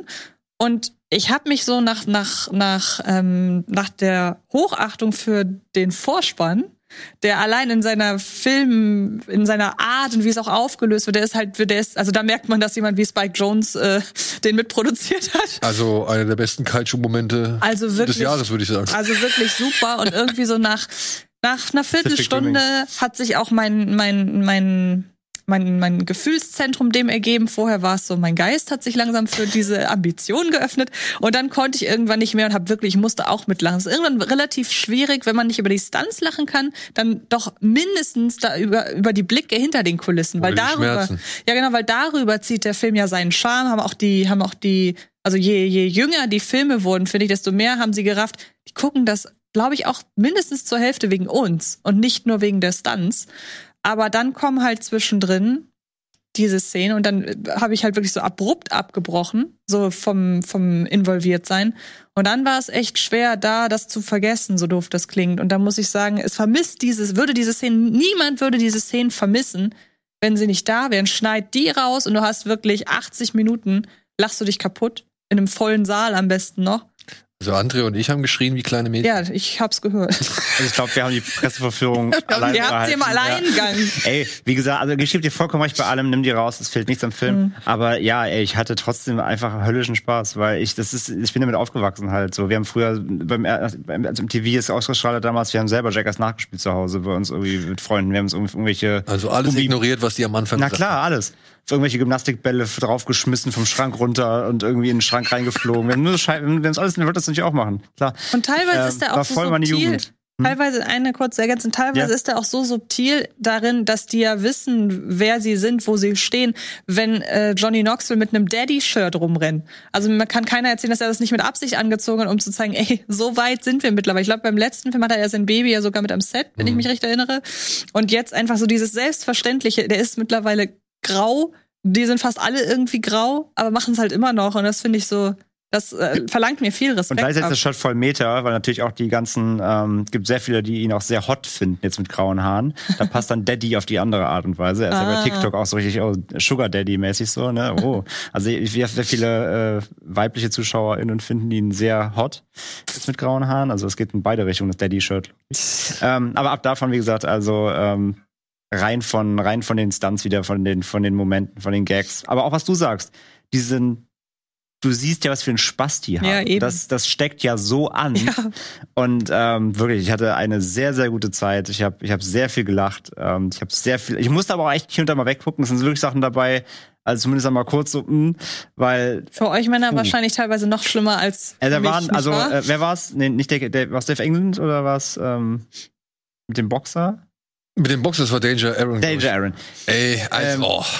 Ne, der, doch, ja, ähm, genau. Äh, also höchst Achtung vor ihm in dem Film. Holy shit, also der hat wirklich alles, alles gegeben, bis, bis auf den letzten Boden. Ähm, das hat echt wehgetan teilweise, da musste ich wirklich teilweise schlucken. Ja, Aber, aber es war auch sau komisch. aber es war auch komisch. Und ich habe schon gesagt, das ist vielleicht ein bisschen der Film, den wir jetzt auch einfach vielleicht alle in der Pandemie auch mal brauchen. In einem vollen Saal, wie du sagst, einfach mal alle zusammen richtig abzugeiern, so richtig auf die stumpfste Art und Weise.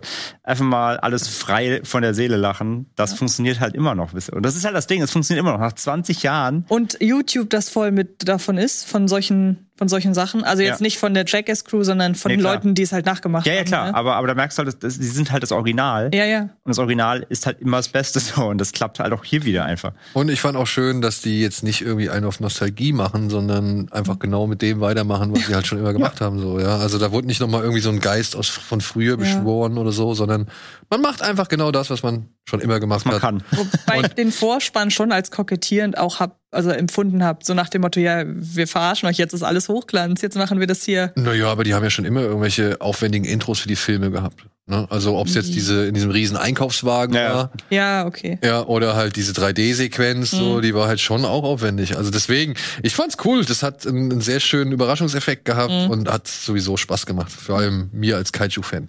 Apropos Spaß, ich muss an dieser Stelle darauf hinweisen, dass ich mich äh, einer eigenen Jackass Challenge äh, unterzogen habe. Das mache ich deshalb so dreist, weil das ja auch einen Sinn haben muss. Also müssen ja auch Leute gucken, das war alles für umsonst.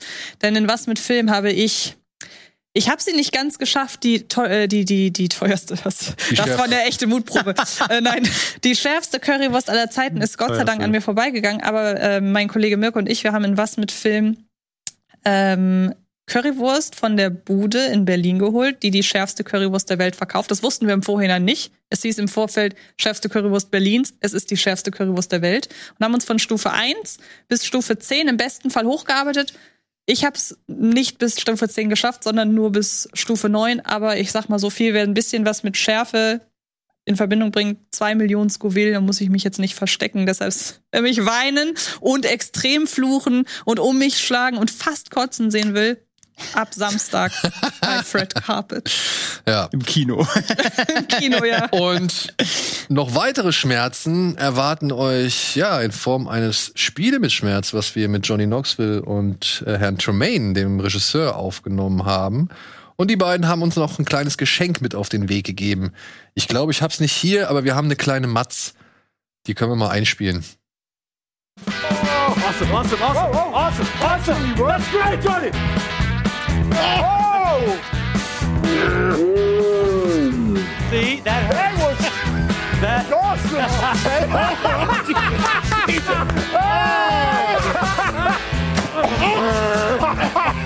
Is that the belly again? Yeah, it was the belly again. Okay, okay, okay, okay, okay, okay. We got this skateboard here, which is signed by you Yeah. and Steve O, and you would uh, will sign it in a second.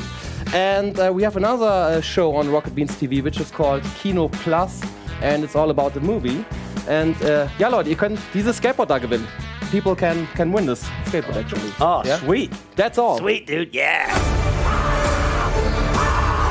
We have winners and we have Steve-O. It ain't a bunch of NASA scientists right this. What did you guys do to Eric? Fail to prepare, prepare to fail.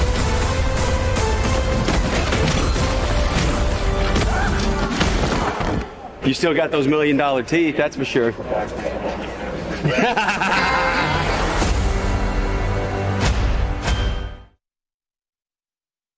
André hat gerade, äh, während das Video lief, gesagt, dass in dieser Gruppe teilweise mehr Vegetarier als Fleischesser drin sind, was ich halt es kommt in einer Szene vor, die hatten mit, ich glaube, Schweineschwärmer war es zu tun, Ja. ähm, wo einer der Typen davon übergossen wird und er sagt halt, aber ich bin doch Vegetarier. Und auch das habe ich wirklich so als sehr charmanten, ja, augenzwinkernden Moment gesehen, so nach dem Motto, ey, vermeintliche äh, so Fleischesser als das Essen der, der Leute, die, also weiß nicht, Vegetarismus war ja bei Männern relativ lange verpönt und auch dieses Vegetarismus ist was für Weicheier und bla. Nee, hier, diese, die krassesten, dem meisten Schmerz aushaltenden Typen sind fast alle selber Vegetarier. Ja, und dass ihm gerade Also- Schweinesperma vom, äh, von der Lippe tropft, an sich ist ihm egal, aber es geht darum, dass er Vegetarier Ja. ist. Und das ist ja echt der, auch Ja, der Gag. Und denkst genau, du, okay, wenn das dein kleinstes Problem ist, Ja. dann geh erst mal duschen. Aber Schweine produzieren offensichtlich das meiste Sperma, wie wir durch diesen Film auch lehrreich erfahren haben. Ne? Man soll nicht sagen, dass es nur Stumpfunterhaltung ist, sondern dass man auch mal ein bisschen was Das auf den ist Weg eine halbe. Naturdoku, Der die Lehrauftrag ist drin, ja. Genau. Und ihr könnt was auf den Weg, mit auf den Weg kriegen, nämlich dieses Skateboard, was äh, Michael da vorge hochgehalten hat, mit Unterschrift von, ja, ich glaube, Knoxville, Stevie O und vielleicht auch, ich meine, Jeff Train. Der hat auch noch mit unterschrieben. Das haben wir für euch zur Verlosung. Einfach hier auf den Link da unten klicken, der eingeblendet wird. Und dann, mit ein bisschen Glück, schicken wir euch das Teil nach Hause. Und ja, Spiele mit Schmerz natürlich, wenn ihr euch fragt, wann kommt das? Das wird kommen, das dauert noch einen Moment, das wird gerade geschnitten und es wird in zwei Teilen bei uns erscheinen. Wir kriegen einen Teil hier bei Kino Plus und unser Gaming-Kanal kriegt einen anderen Teil, wo dann richtig schön gequält wird. So, wir wollen euch jetzt aber nicht quälen, sondern wir wollen euch noch ein bisschen was Schönes mit auf den Weg geben. Und wir müssen uns auch ein bisschen beeilen. Das, wir haben uns wieder echt viel Ich habe überlegt, welcher Film fehlt denn noch? Ja, es fehlen noch zwei Filme. Zwei Filme, zwei Neustarts. Zuerst einmal Stream It.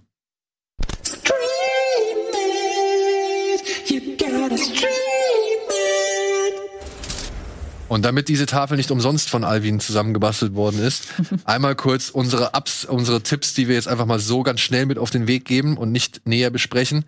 Unter anderem findet ihr Ip Man 4, The Final bei Amazon oder Pick ist jetzt endlich erhältlich bei Amazon mit Nicolas Cage. Über den haben wir ja schon in unserem Jahresrückblick zum Beispiel abgeschwärmt oder auch hier und da. Unbedingt gucken. Äh, unbedingt gucken, kann Am man jetzt besten ohne Hunger zu haben. am besten um Unordnung zu haben, genau.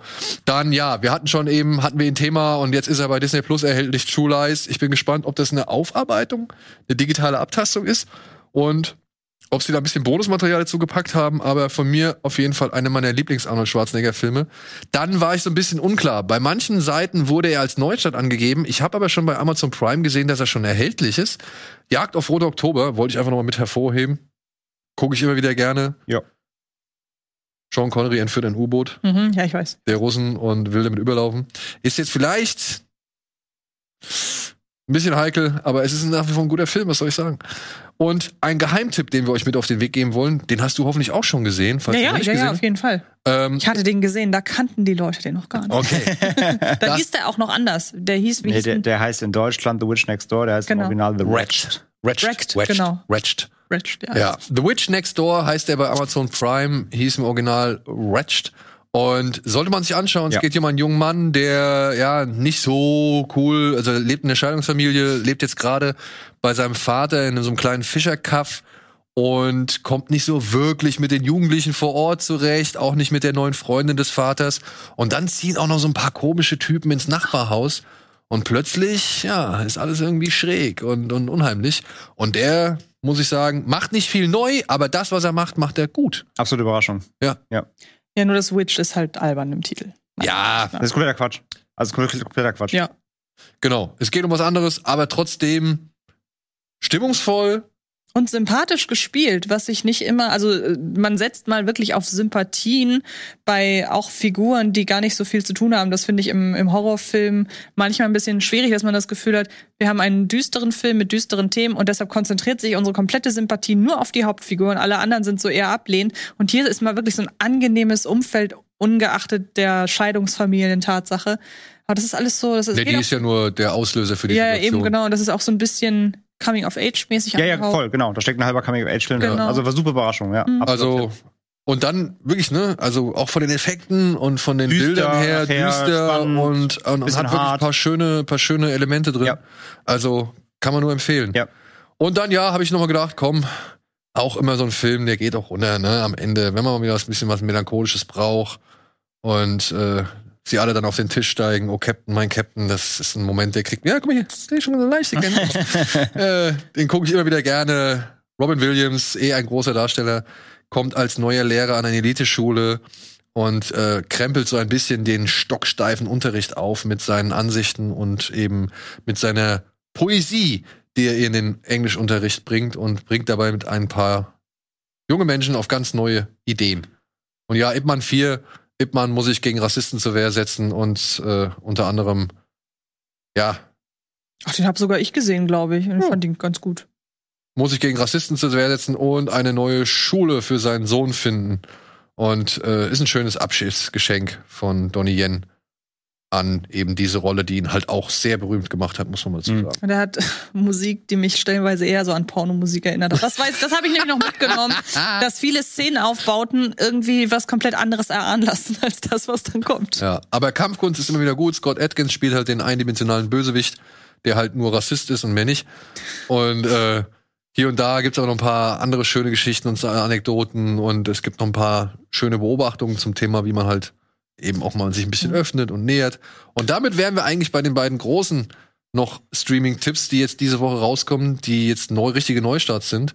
Denn um das Alte zu akzeptieren und eben aber trotzdem im Hier und Jetzt zu leben als junger Mensch und trotzdem nicht auf ganz Traditionen irgendwie zu verzichten, darum dreht sich auch Red Panda, der jetzt gerade bei Disney Plus startet. Heißt der Red Panda? Nee, der heißt eigentlich Turning Red. Stimmt. Turning, Turning Red Red und Rot, heißt- Und Rot heißt er im ne? Original.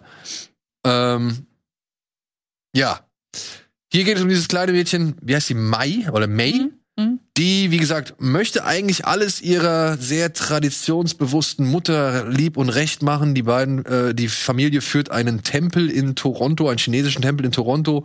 Und deswegen hat es viel mit der chinesischen Kultur zu tun. Aber gleichzeitig geht dieses junge Mädchen dann auch zur Schule und hat ihre Clique von Freunden. Und die interessieren sich für alle möglichen Sachen und vor allem aber auch für eine Boyband namens Four Town. Und ja, die aufkeimende Lust, sich auch für Jungs zu interessieren oder beziehungsweise dieses aufkeimende Phänomen, sich auch für Jungs zu interessieren, ist nicht so ganz wirklich ähm, ja das, was die Mutter möchte, beziehungsweise was die Mutter gerne sieht und darum geht's eigentlich in diesem Film. Und es wird halt dadurch erschwert, dass May eines Morgens aufwacht und feststellt, oh, sie ist ein doch etwas großer roter Panda. Und jetzt müssen sie halt versuchen, mit dieser Situation umzugehen und vor allem eine Lösung für diese Situation zu finden. Und das klingt auch wieder nach viel, aber es kommt noch eine Menge mehr. Und Das ist das Problem. das ist das Problem. Denn du hast das mit den mit der Boyband gerade schon gesagt. Eigentlich hat mich der Film so zumindest in den ersten zwei Dritteln sehr an Luca erinnert, weil wir damals bei Luca diesen diese dieses kleine in seinem Konflikt, die wollen einfach nur eine Vespa sich durch so ein Rennen irgendwie äh, er, ersiegen. Das hat der eigentlich auch in der Anfangsphase, nämlich die wollen einfach auf dieses Konzert und ähm, sie haben ja den, den ursprünglichen Konflikt, von dem man denkt, dass der das ist, nämlich dass sie sich immer wieder unkontrolliert in den Panda verwandelt, der ist ja sehr schnell aufgelöst. Das muss man ja sagen. Und ich dachte schon, wow, cool. Also das war ja jetzt richtig, richtig simpel. Die müssen ja jetzt gar keine Abenteuerreise irgendwie bestehen oder so. Und dann denkt man, es geht darum, dass sie halt, die, wie sie es schaffen, diese Boyband zu besuchen, zu diesem Konzert zu gehen. Aber dann fängt halt plötzlich das Ganze an, in eine Richtung zu gehen, wo ich weiß, dass in den USA schon ist jetzt gerade wohl ein recht renommierter Kritiker, der gerade einen ordentlichen Shitstorm abkriegt, weil der nämlich äh, ja als Negativaspekt dieses Films hervorhebt, dass es natürlich sehr in der chinesischen Tradition verwurzelt ist. Aber ich finde, das ist ja erstmal ein Fakt. Also die Story ist ja sehr mit der chinesischen Tradition verwurzelt, was meiner Ansicht nach dazu führt, dass man gewisse Konflikte im Film ja, wenn man nicht in dieser Kultur wirklich 100% drinsteht, dass man die von außen als sehr plump ausge ausgearbeitet hier erachten könnte. Während ich aber sage, Personen, die sich das anschauen und da voll die Identifikationsmöglichkeit äh, finden, weil sie selber in diesem Umfeld aufwachsen, die sehen da wahrscheinlich noch richtig viele Nuancen. Die sind mir aber verborgen geblieben, weil ich dieses Hintergrundwissen nicht habe. Und aus dieser Perspektive wirkt das Ganze als Pubertäts, Schrägstrich ja eigentlich sogar Menstruationsmetapher. Das wird ja richtig, äh, äh, wirklich, wird ja richtig gezeigt. Also ich kann mich nicht erinnern, dass jemals in einem Pixar-Film, ich kann, ich kann mich nicht erinnern, dass jemals in einem Pixar-Film eine Frau mit äh, einer Binde durch die Gegend gelaufen ist, um ihre Tochter da irgendwie mit zu konfrontieren.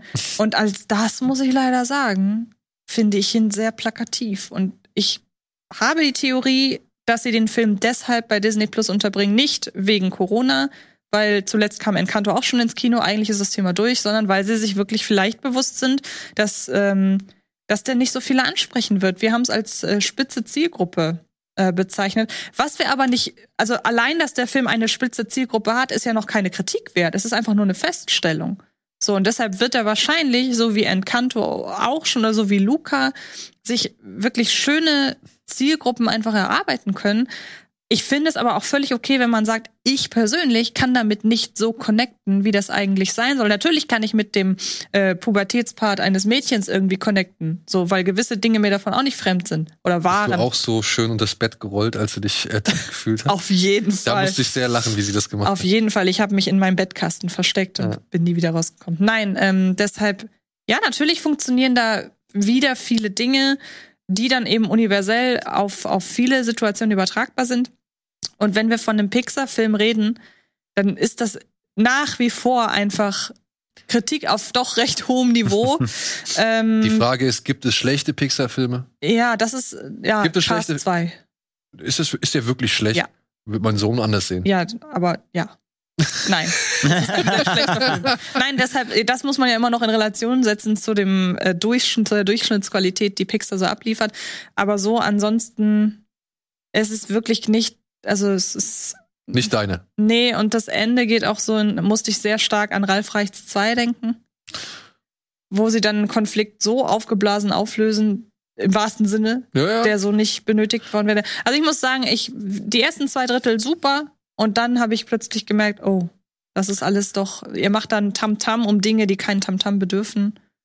Und ich meine das jetzt wirklich in, das meine ich jetzt wirklich in, wie sie es optisch zeigen. Das meine ich jetzt wirklich ausschließlich auf die Optik bezogen. Ich sage, das ist mir zu viel Krawall. Ja, ich bin nicht weit weg von dir. Ich äh, finde es toll, die Dame hier, Domi Shi, die das inszeniert hat, die hat diesen Bau-Kurzfilm gemacht mhm. vor die Unglaublichen mhm. zwei.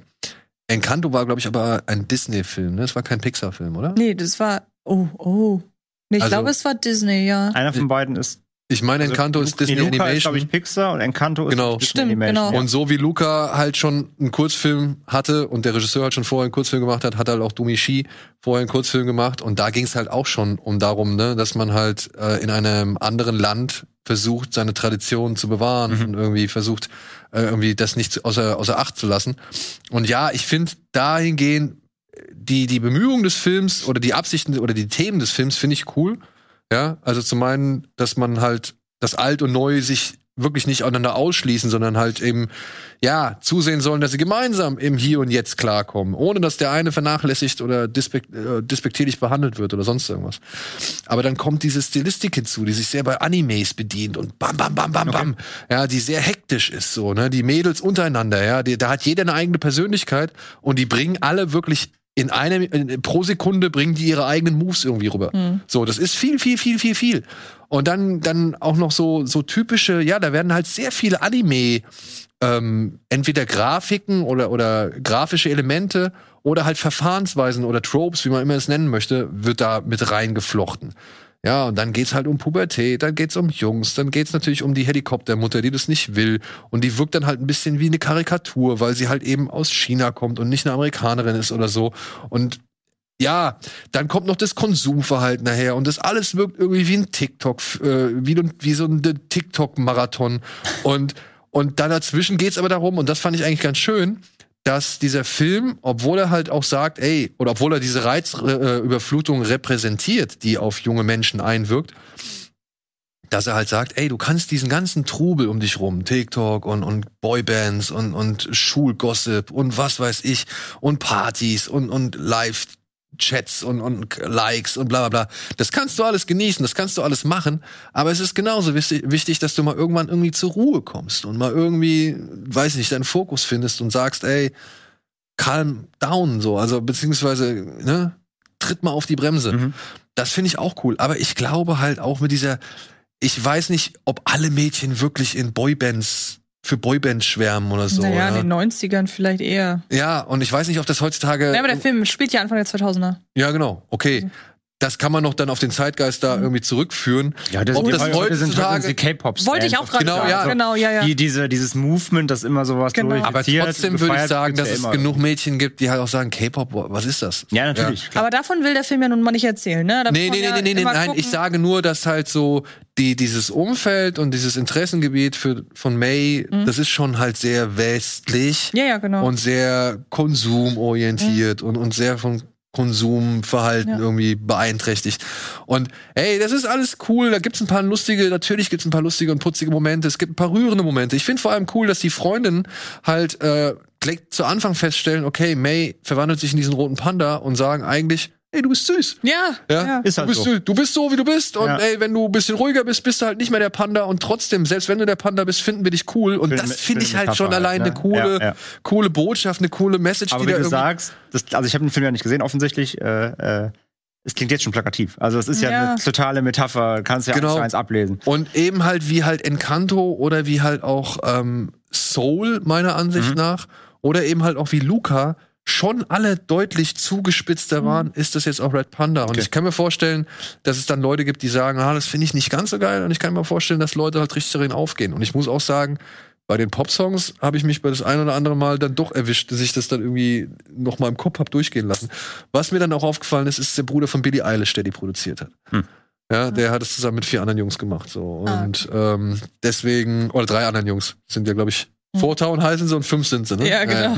Also es sind schon ein Sinn paar macht. ganz gute Gags dabei, das will ich Ja. gar nicht, äh, gar nicht abstreiten. Und dann, wenn dann so ein Film über ein pubertierendes Mädchen auch noch mein Kaiju-Herz irgendwie so ein bisschen befriedigt, Und vor allen Dingen, man muss ja sagen, es wurde ja im Nachgang zu Black äh, Panther beispielsweise, wurde, da war die Rezeption ja so groß, dass jetzt auch äh, afroamerikanische Familien gesagt haben, endlich hat unser Sohn einen Superhelden, mit dem er mitfiebern kann. Das hat man ja viel gehört in Mhm. diesem Kontext. Ja. Und ich glaube halt wirklich, dass auch bei diesem Film halt wirklich sehr viele ähm, asiatischstimmige Mädchen sagen, wenn, ey, endlich bin, ist jemand wie ich mal Hauptfigur in so einem Film.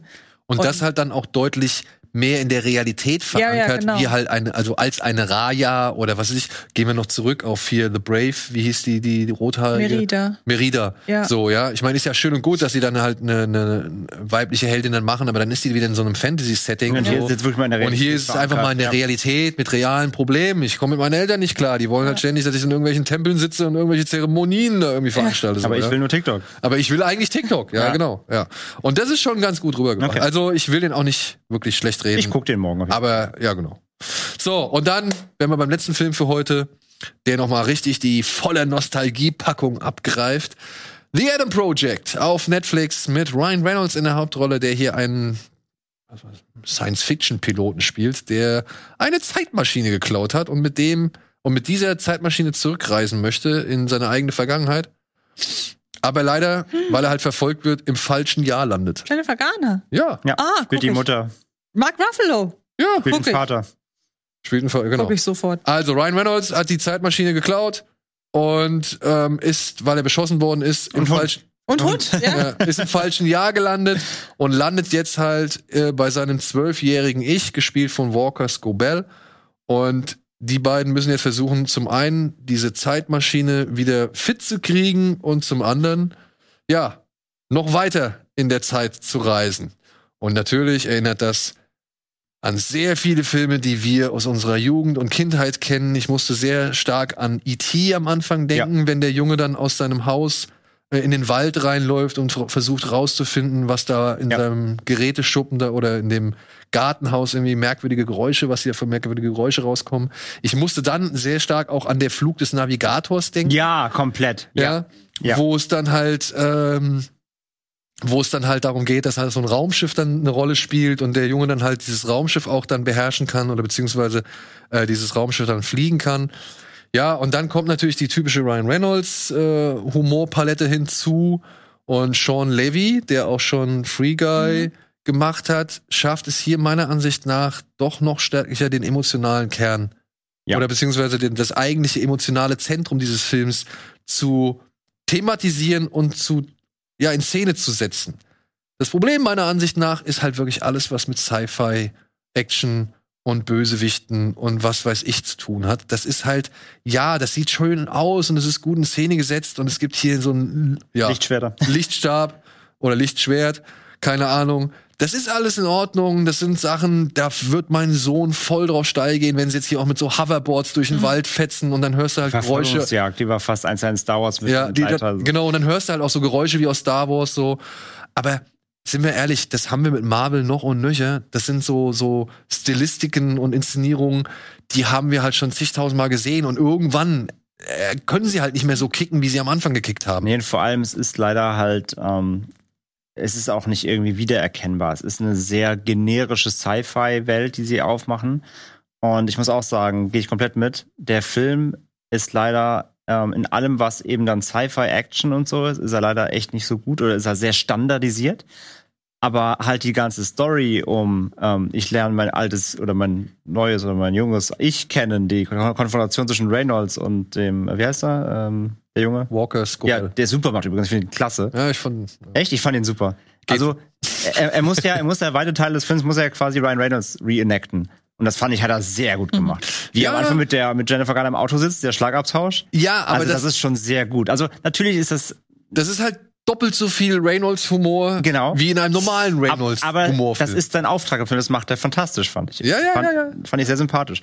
Ähm, und alles, was damit zu tun hat, dieses Ergründen von ähm, meinem eigenen Ich, ähm, auch hier wieder so ein bisschen Vergangenheitsbewältigung, Aufarbeitung, es geht ja auch um Verlust eben, ähm, Umgang, Familie. Umgang mit Verlust und Familie und das ist alles super. Und ich hätte mir gewünscht, wenn der Film sich darauf fokussiert hätte. Ich hätte gerne einen Film gesehen, wie, wie der quasi das alte Ich von Ryan Reynolds hilft, seinem jüngeren Ich beizubringen, mit dem Grieving, dem, der Trauer der Mutter irgendwie umzugehen, so als Dramedy irgendwie. Wäre ein geiler Film gewesen. Aber leider gibt es halt einen sehr großen Sci-Fi-Action-Part, der noch da irgendwie mit dranhängt. Der ist leider echt nicht so gut. Er ist, also sag mal so, er ist wirklich in Ordnung. Ja, aber er ist halt wirklich, also er ist so Standardlaber. Also ich ja. habe ich hab erst die beiden Dramen geguckt, äh, Blue Bayou und äh, Parallele Mütter, und dann den hinterher. Das war mein Dreiergespann gestern. Und ähm, wo ich bei den anderen beiden Filmen wirklich permanent involviert war, ich war richtig ge ge gebannt die ganze Zeit.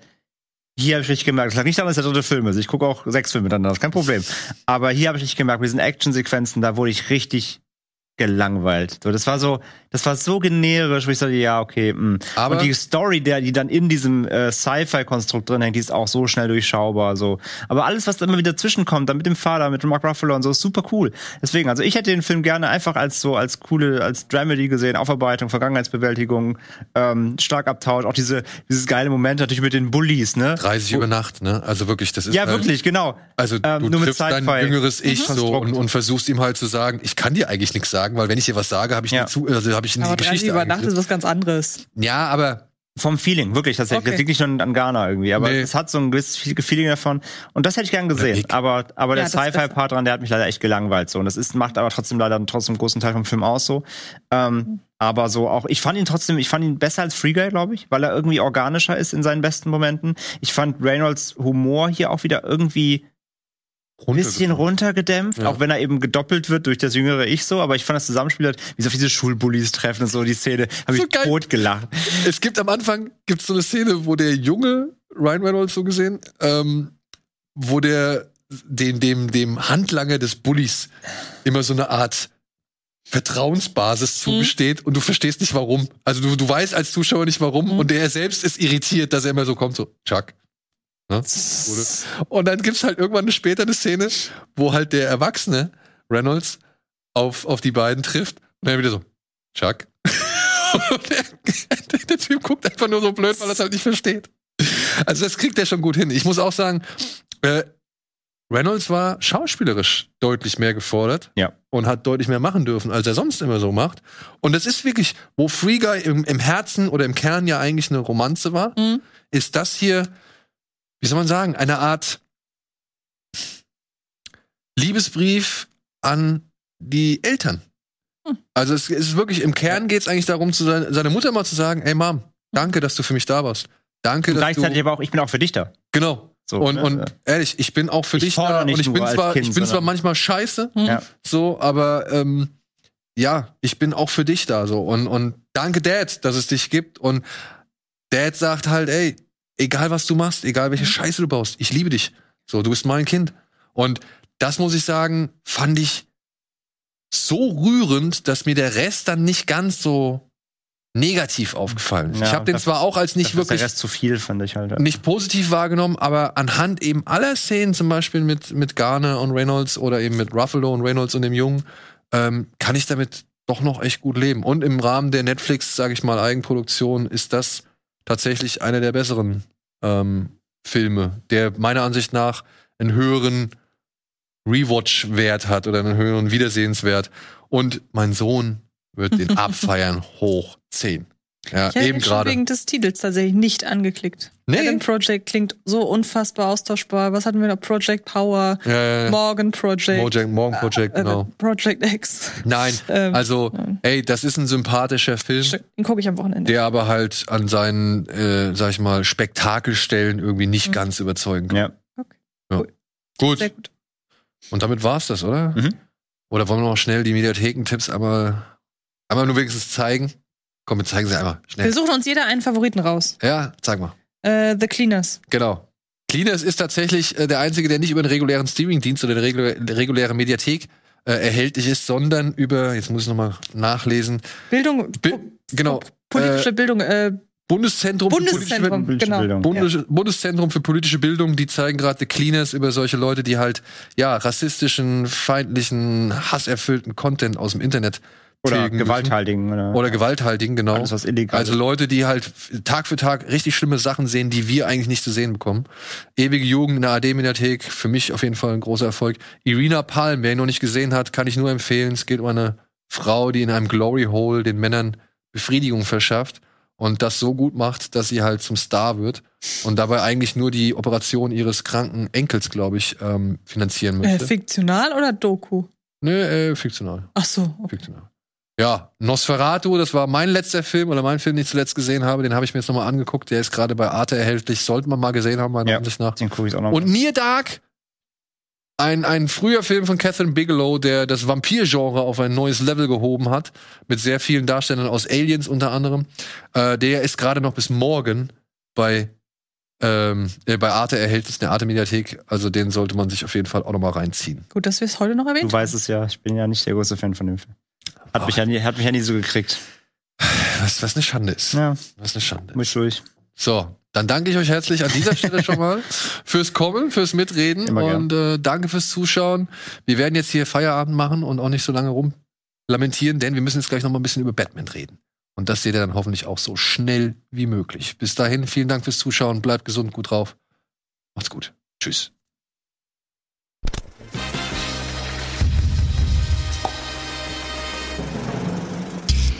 Diese Sendung kannst du als Video schauen und als Podcast hören. Mehr Infos unter rbtv.to/kinoplus.